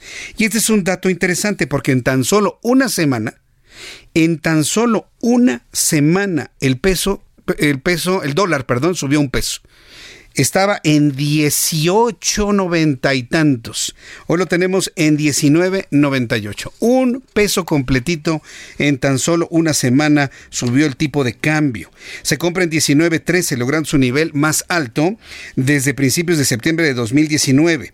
Por su parte, la Bolsa Mexicana de Valores cerró con una pérdida de 0.68%, lo que colocó al índice de precios y cotizaciones en las 41.324. Mire, al final no le fue tan mal a la bolsa.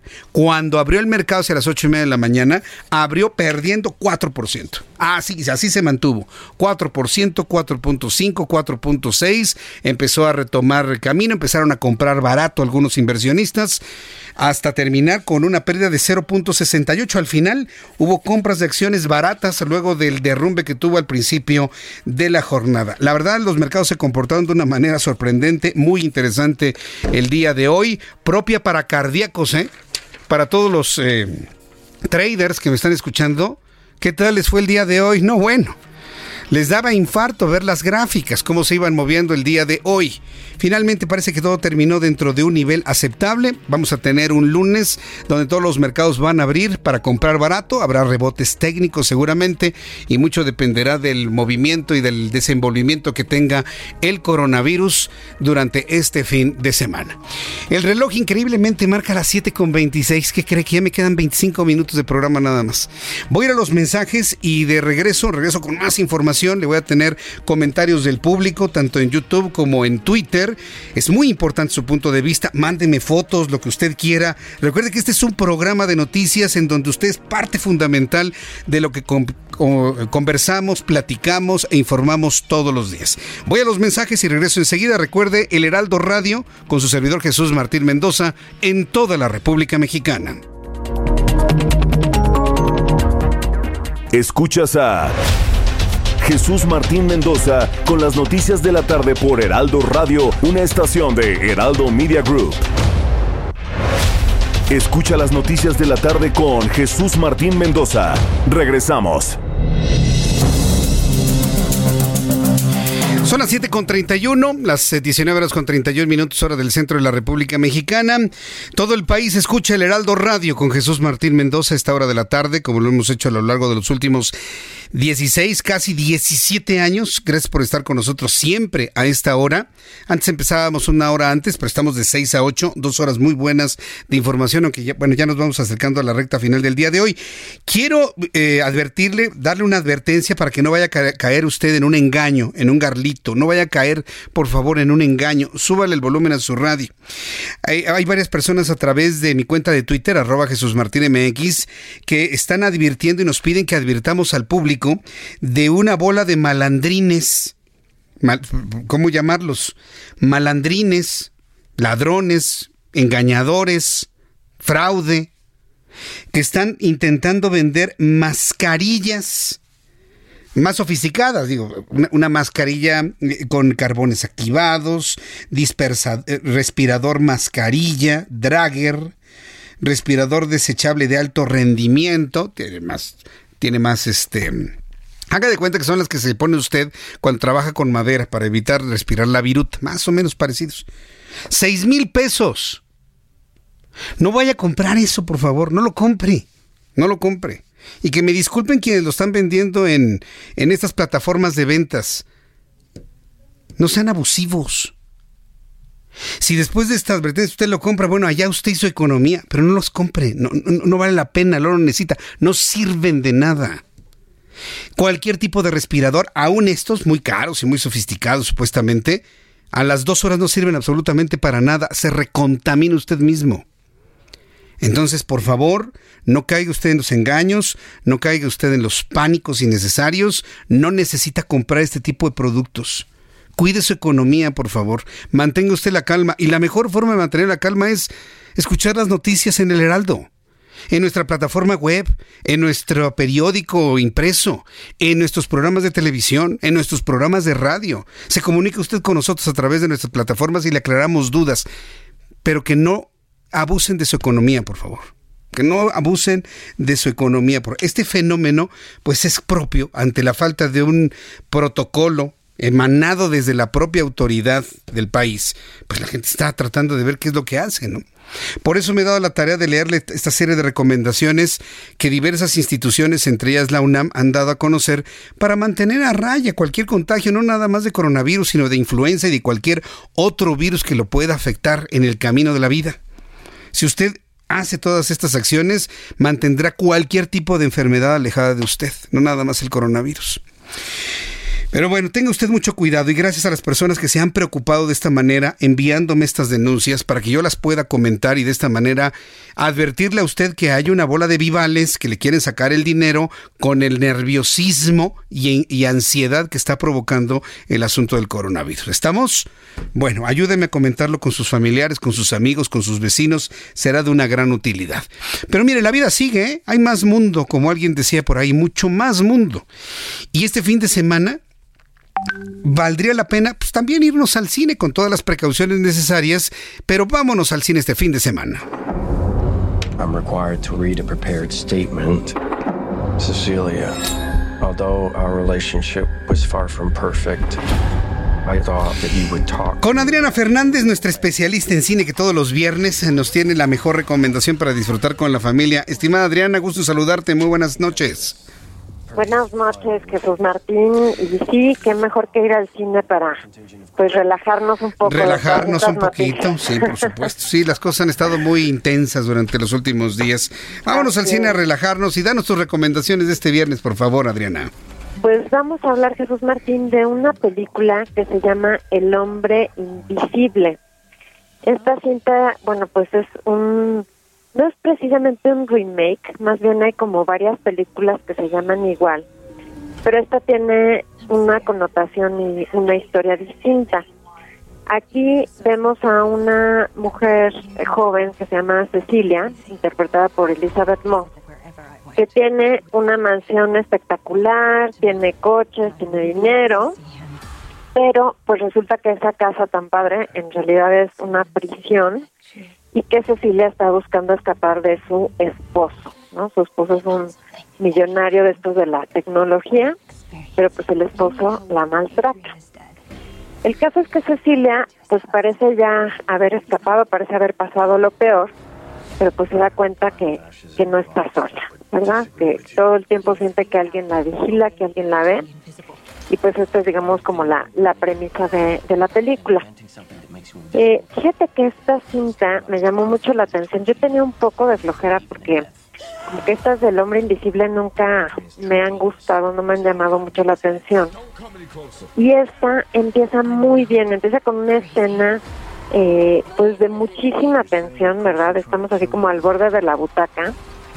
Y luego también el director eh, hace algo interesante. El director, por cierto, es eh, Lee Wanagel, que es un director de cintas de terror.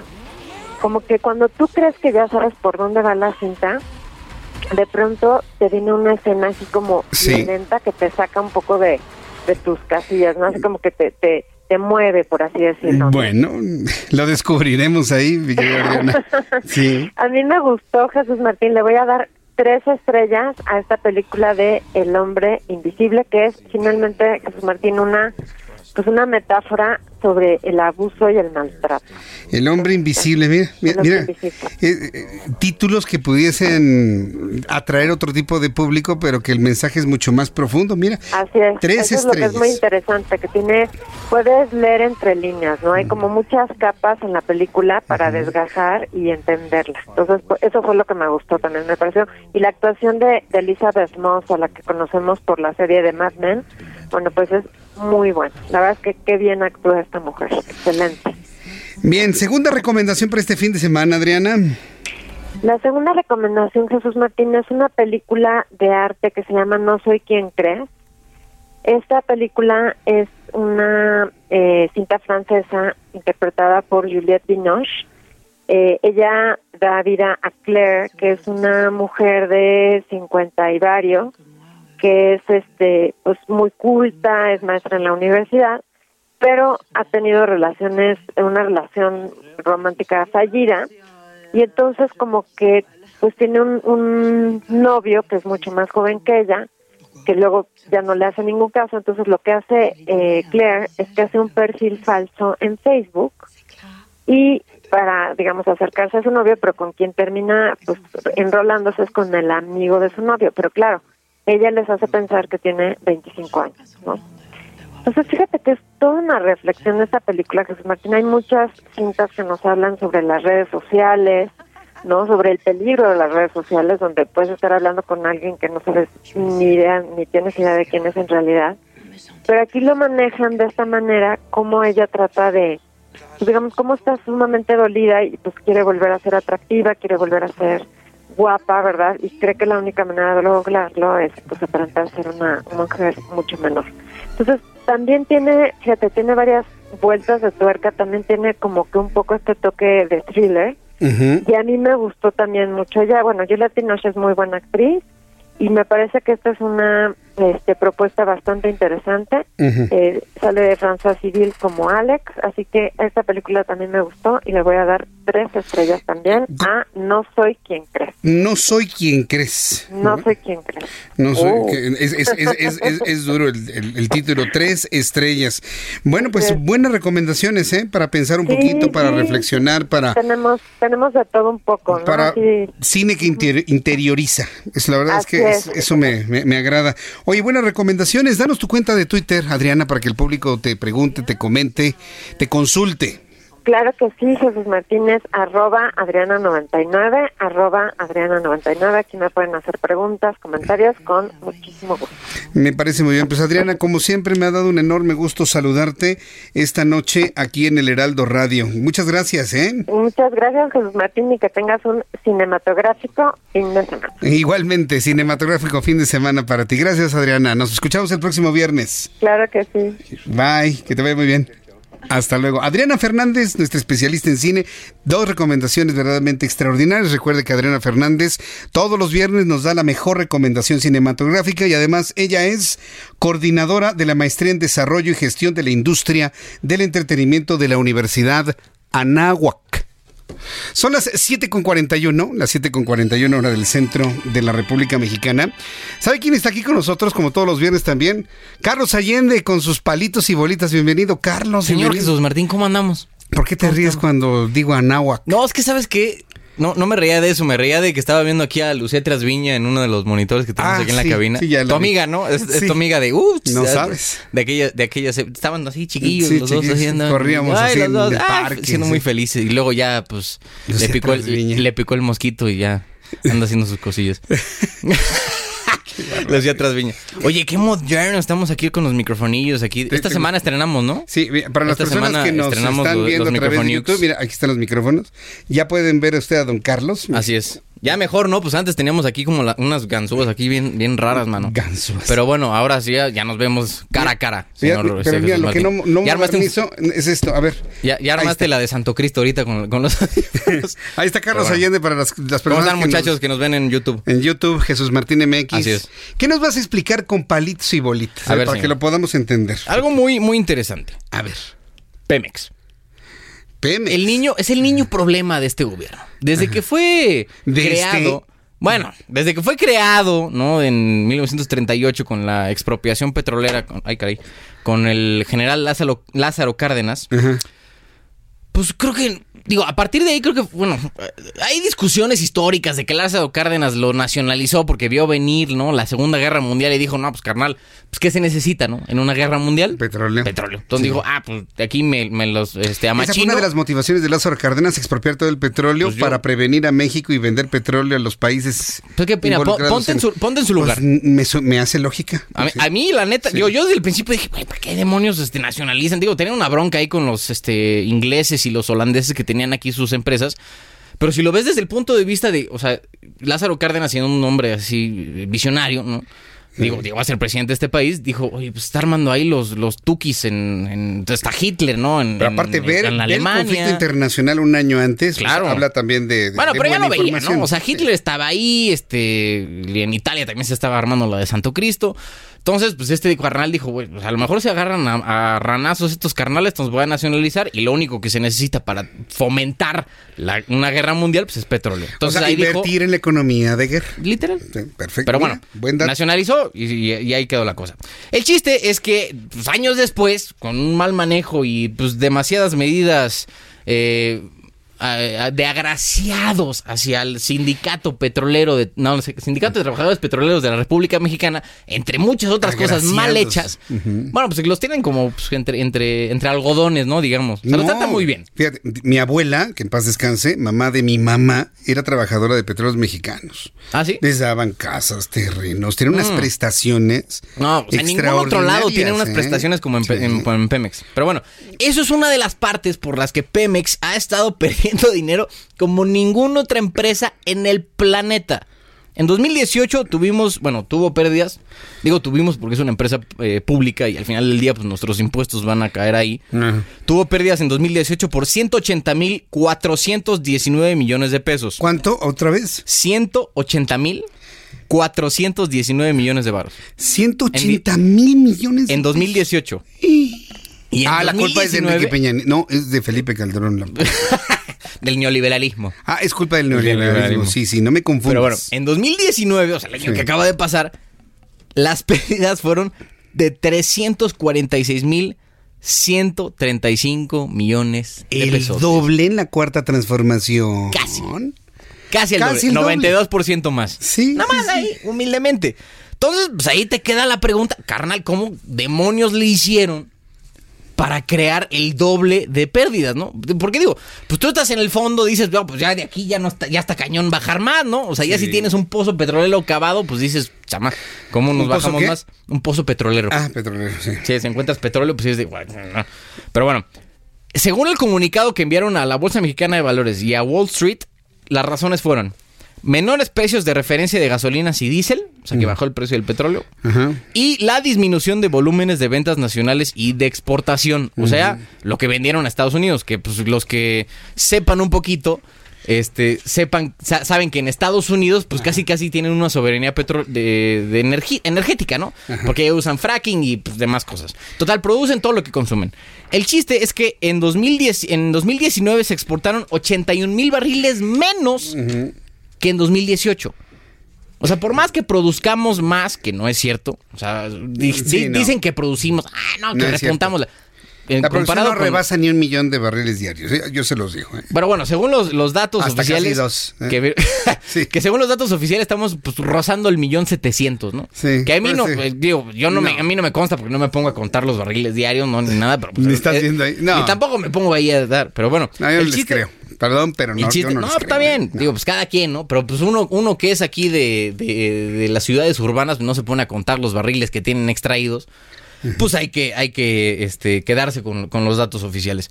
El chiste, y yo creo que lo que hay que llamar la atención es por qué demonios bajó la producción en una empresa pública como el Pemex contra otra empresa pública como es la Comisión Federal de Electricidad que subió su utilidad neta en 5% en el mismo año. Entonces ahí hay, o sea, ¿cuál es la diferencia entre uno y otro, no? Que yo creo, francamente, la diferencia está entre que uno lo manejan con las paturrias, ¿no? Y sabiendo que una empresa pública pues no puede quebrar, entonces pues ¿qué haces, no? Pues ahí andas gastando y viendo dónde acomodas Es una dinero. impericia. Durísimo. Pero entonces viene la época, y aquí yo no sé, ya creo que ya te lo pregunté una vez, pero el tema de, de, de a lo mejor considerar vender Pemex o privatizar ciertas partes, eso pues como que nos corroe, ¿no? O sea, no es como, de, "Chi, ¿cómo crees? Eso, cabrón?" eso, O sea, eso olvídalo con no, la bueno, ideología ni, de ni López, Obrador, ni el que le siga, ni el que le... No, no, Nadie se va a aventar el, el- el- como el costo político que implicaría privatizar ciertas Si, partes si de tuvieses un Pemex. gobierno proactivo que esté promoviendo energías alternativas, energías limpias, vendes Pemex a ver quién lo quiere, ¿no? Pero yo creo que ni así. Pero tienes, bueno, la, la tienes ahí chiquita, pero pues un presidente que, La que ve México como en los 60 o en los 70 El boom petrolero No, de los bueno, me, 70 me queda claro que con López jamás va a pasar. No, jamás. Pero a ¿Para qué ver, plantearlo? Pues a ver, tú, tú, imagine- imaginemos esto. Eres un alburero. Jesús, Jesús Martín. Es que ya es viernes, ya es la tarde, mano. Sí, de ya me modo di de cuenta. ponernos así de. Me de- recordaste a alguien. Este, imaginemos que tú eres el presidente 2000, ¿qué te gusta? ¿30? 2000, 2020, 2030. va. 2030. Órale. Ya pasó el López Obrador y otro de Morena. Sí. Porque pues, la inercia, ¿no? Ok. Y 2030. Y me eligen Y presidente. te eligen presidente. Sí. ¿Qué haces con Pemex? Yo lo que haría es deshacerme de esa empresa, reconfigurarla por completo. No lo sé, tendría que ver cuál sería el mecanismo menos costoso para Ahora, el país. te voy, a, te voy a sugerir una, un, un esquema. Durante seis meses, supongamos que te eligen en 2030. Durante un año estás así, ah, pues ¿qué hacemos? ¿Qué? En 2031 empiezas. Seis meses se va a abrir la venta, así este, a quien quiera, de los empleados de Pemex que quiera comprar algo. Acciones, alguna este, empresa, que se armen pues, un grupo de, ¿qué te gusta? 100 empleados, 200 mil empleados, que mira que hay empleos para aventar para Sí. arriba, para pues, comprar una parte. De ahí abrimos otros seis meses para solo mexicanos. Y solo los mexicanos van a poder comprar algo de lo que tiene ahorita Pemex. Bueno. Entonces, durante un año se va a abrir únicamente para mexicanos, ¿no? Entonces, el petróleo, el, el ingreso, digamos, por este recurso, se va a quedar en este país. Y a partir del año, o sea, ya pasado el año de que estuvieron los empleados y luego solo empresarios mexicanos, pues lo abrimos al mundo. Mira. De que puso. Y de ahí cobras impuestos, ¿no? Que a lo mejor no se, no se quedan este, los recursos millonarios que se generen a partir del petróleo, pero al menos cobras tu, tu tajada de los impuestos. Oye, Orlando, deja est- esta grabación bien guardada, porque en el año 2030, cuando yo ya, cuando me elijan presidente, Cuando- cuando pude mi canti- yo voy a nombrar a Carlos Allende, director de Pemex. Sí, No, pues sí. paso. La neta es que no. Me gustaría, pero es que es, es un ranado. Pero mano. ya no va a haber topes salariales, eso te lo Eso sí, prometo. ya no va a haber El que haga bien su este- trabajo va a ganar bien, Sí. el que lo haga mal no va a ganar bien. Ah, bueno, entonces sí me rifo. Me rifo. Jalo, jalo, jalo. Bien, me parece muy bien. Que se arme la dirección Oye, general de Pemex. int- interesante, ¿eh? La verdad me, me gustó el esquema, ¿eh? Habría que. Ah, bueno, pero no, sí, está bueno, es- pero no lo van a ver. es utópico, Carlos, claro que no, hombre. No lo van a ver. tú y yo sabemos Es que un no ejercicio aquí entre tú y yo Sí. y Pues dos, tres bueno. personas que nos escuchan. Sí, pero está bueno, ¿no? Como para lucubrar cómo podríamos resolver este hoyo de 300, casi 350 mil millones de pesos. Si, si el lunes se hace un planteamiento así, este, en la conferencia matutina, No, me ya sabes, ya sabes dónde. Me dejo de llamar Carlos Allende. Carlos Allende, muchas gracias. A ¿Dónde ti, te Jesús escuchamos? Martín. ¿Dónde te vemos? ¿Cómo te Nos- seguimos? ¿Qué hacemos? Me pueden ver en Palitos y Bolitas todos los días, 12 en punto el día, por el 10 de televisión abierta, 151 de Easy, 161 de Sky y en mis redes sociales, arroba Sir Allende. Magnífico. Muchas gracias, Sir Allende. A ti, Que Jesús te- Martín MX. Gr- Gracias por estar aquí con nosotros. Sir eh, Carlos Allende aquí en el Heraldo Radio. Estamos a unos minutos de concluir este programa, pero yo quiero saludar a la doctora Norma Corado, investigadora de la Universidad Nacional Autónoma de México. Doctora Corado, bienvenida. Buenas noches. ¿Cómo está? Pues bien, movido el día. Qué, qué bueno que China va a prohibir consumir animales silvestres. Ya era hora, ¿no? Era tiempo ya. Eso es, es, es- una buena noticia que les queremos dar con el coronavirus. Pues sí. O Pues sea, ya no por lo a menos poder es- comer ni pangolín, ni Nada, nada. En ni realidad. sí. nada. Sí, justamente, ya esto es algo que venían viendo desde hace como un año, pero la verdad es que no había habido nada que re- de- detonara esta discusión. Ahorita sí, ya se sabe que esta, este tipo de consumo es lo que hace que este, estos virus estén brincando hacia los humanos. Entonces los están prohibiendo completamente y esto en verdad es una muy buena noticia. Porque si pensamos que, por ejemplo, hay un mon- muchas especies son saqueadas de otros países para llegar a China y que sean consumidas ahí, pues eso es muy grave en realidad. O sea, los chinos se comen todo, ¿verdad? Todo. Todo. ¿Qué es todo? Ahora, es... To- eh, todo, mm, animales, este, esta, esta, ahora sí hay que hacerle puntualidad, puntualizar, es para animales terrestres, no para animales marinos. Por ejemplo, la totoaba, que este, tanto relacionamos con la vaquita marina, que además es muy traficada y se lleva este, a China, no está protegida todavía porque es un animal marino. Pero digamos que empezamos por los animales terrestres, que es como el pangolín, este que causa eh, triptofobia. O sea, se, se comen elefantes. Se comen elefantes, ele- los murciélagos, víboras, este, serpientes, eh, alacranes, todo, todo lo que... Y hay muchas especies que están en peligro de extinción. Entonces, en realidad es una muy buena noticia que a partir de esto ya haya una reglamentación muy clara, con sanciones muy fuertes, muy, muy fuertes. Llegan, van a ir a dar a la cárcel las personas que están haciendo contrabando. Incluso aquí pasa algo muy curioso, bueno, no es curioso en realidad, pero si al- en algún país están traficando animales que puede ser ilegal, en cuanto llega a un barco chino, eh, por las anteriores leyes se convertía en algo legal. Entonces entraba al país legalmente. Entonces eso pues hacía que no hubiera ninguna sanción. Ahora ya la hay. Incluso los animales de laboratorio que se estén usando van a tener que tener una reglamentación especial. Entonces esto es muy bueno. Eh, eh, tenemos una crisis de extinción masiva, de hecho le llamamos la sexta extinción masiva, que podemos platicar en otro momento. Y esto puede ayudar a detener parte de esta, pues, de esta depredación que ya estábamos haciendo. Vaya, pues qué, qué, qué buena noticia. Ahora, de que hay que lo respeten, pues quién sabe, ¿no? No sé cuáles sean los niveles de corrupción de China, pero no deben ser bajos, ¿eh? No, no lo son, pero la verdad es que después de todo esto que ha pasado con el coronavirus, eso ya, ya se le están pensando. Yo creo que sí ya se le están pensando, porque ya se dieron cuenta que es muy posible, de hecho, es muy probable que a partir de estos consumos es como se estén dando estos nuevos virus que estamos conociendo. Eso que nos plantea la doctora Corrado, y se lo platico a usted que me escucha aquí en el Heraldo Radio, es una conciencia de la responsabilidad como país ante la comunidad internacional. Por eso yo le decía que si México alguien por ahí llegó a ocultar un caso de coronavirus y no nos lo dijo, está incurriendo en una responsabilidad internacional gravísima, gravísima. Por eso los chinos van a tener que aguantarse el antojo de pangolín, por ejemplo, por, Pues por esta responsabilidad internacional que tenemos actualmente. Sí, sí, sí, ya se dieron cuenta y sí. es, está comprobado que está y que a partir de ahí van a generarse muchos más problemas si no se pone en un freno. Entonces, pues, y seguro, las- la verdad es que las sanciones son altísimas. Entonces, yo creo que sí, sí lo van a respetar.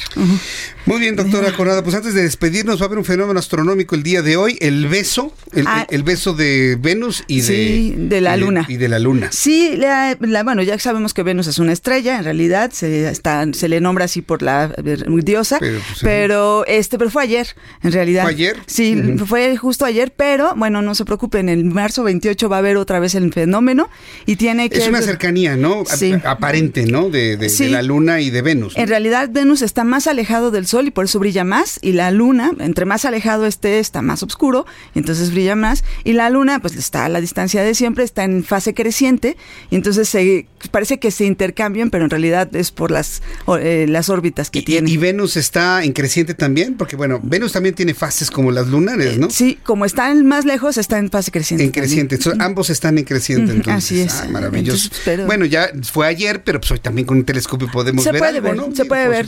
Ayer se veía precioso, la verdad. En la UNAM se veía muy bien. Muy bien. Ay, invítenos luego a ese, eh, ¿cómo le llaman? ¿El de las estrellas? Eh, la- la noche de las Va a ser estrellas. en marzo, ¿no? Eh, no, va a ser en noviembre, siempre es en noviembre. ah, en noviembre. Sí, ahorita este también la UNAM está entrando en contingencia un poco y está Ah, Con las tratando. recomendaciones, sí. por supuesto. Sí, sí. Bueno, va- vamos a hacer lo siguiente. Me faltan cuatro minutos para que termine el programa. Mañana temprano a las nueve de la mañana, en, en mi cuenta de Twitter, le voy a dar a conocer, eh, perdón, mi cuenta de YouTube, todas las recomendaciones de expertos de la UNAM ante el coronavirus. No se lo voy a perder. Mañana a las nueve de la mañana. Y pues, doctora Norma Corrado, muchísimas gracias. No, ¿eh? gracias a todos. Buenas noches. Gracias. Como todos los viernes y ca- cada 15 días, la doctora Corrado con. Y esta buena noticia que ya le van a prohibir a los chinos que se coman todo absolutamente. Ya nos vamos, las noticias continúan con Brenda Peña y Manuel Zamacón a continuación en estas frecuencias, en estas frecuencias del centro del país, 98.5 de FM, 540 de amplitud modulada. Yo soy Jesús Martín Mendoza por su atención, gracias. Nos escuchamos próximo lunes, 2 de la tarde, Heraldo Televisión, 6 de la tarde, Heraldo Radio. Por su atención, gracias. Hasta lunes y que la pase usted muy bien. Esto fue Las Noticias de la Tarde con Jesús Martín Mendoza.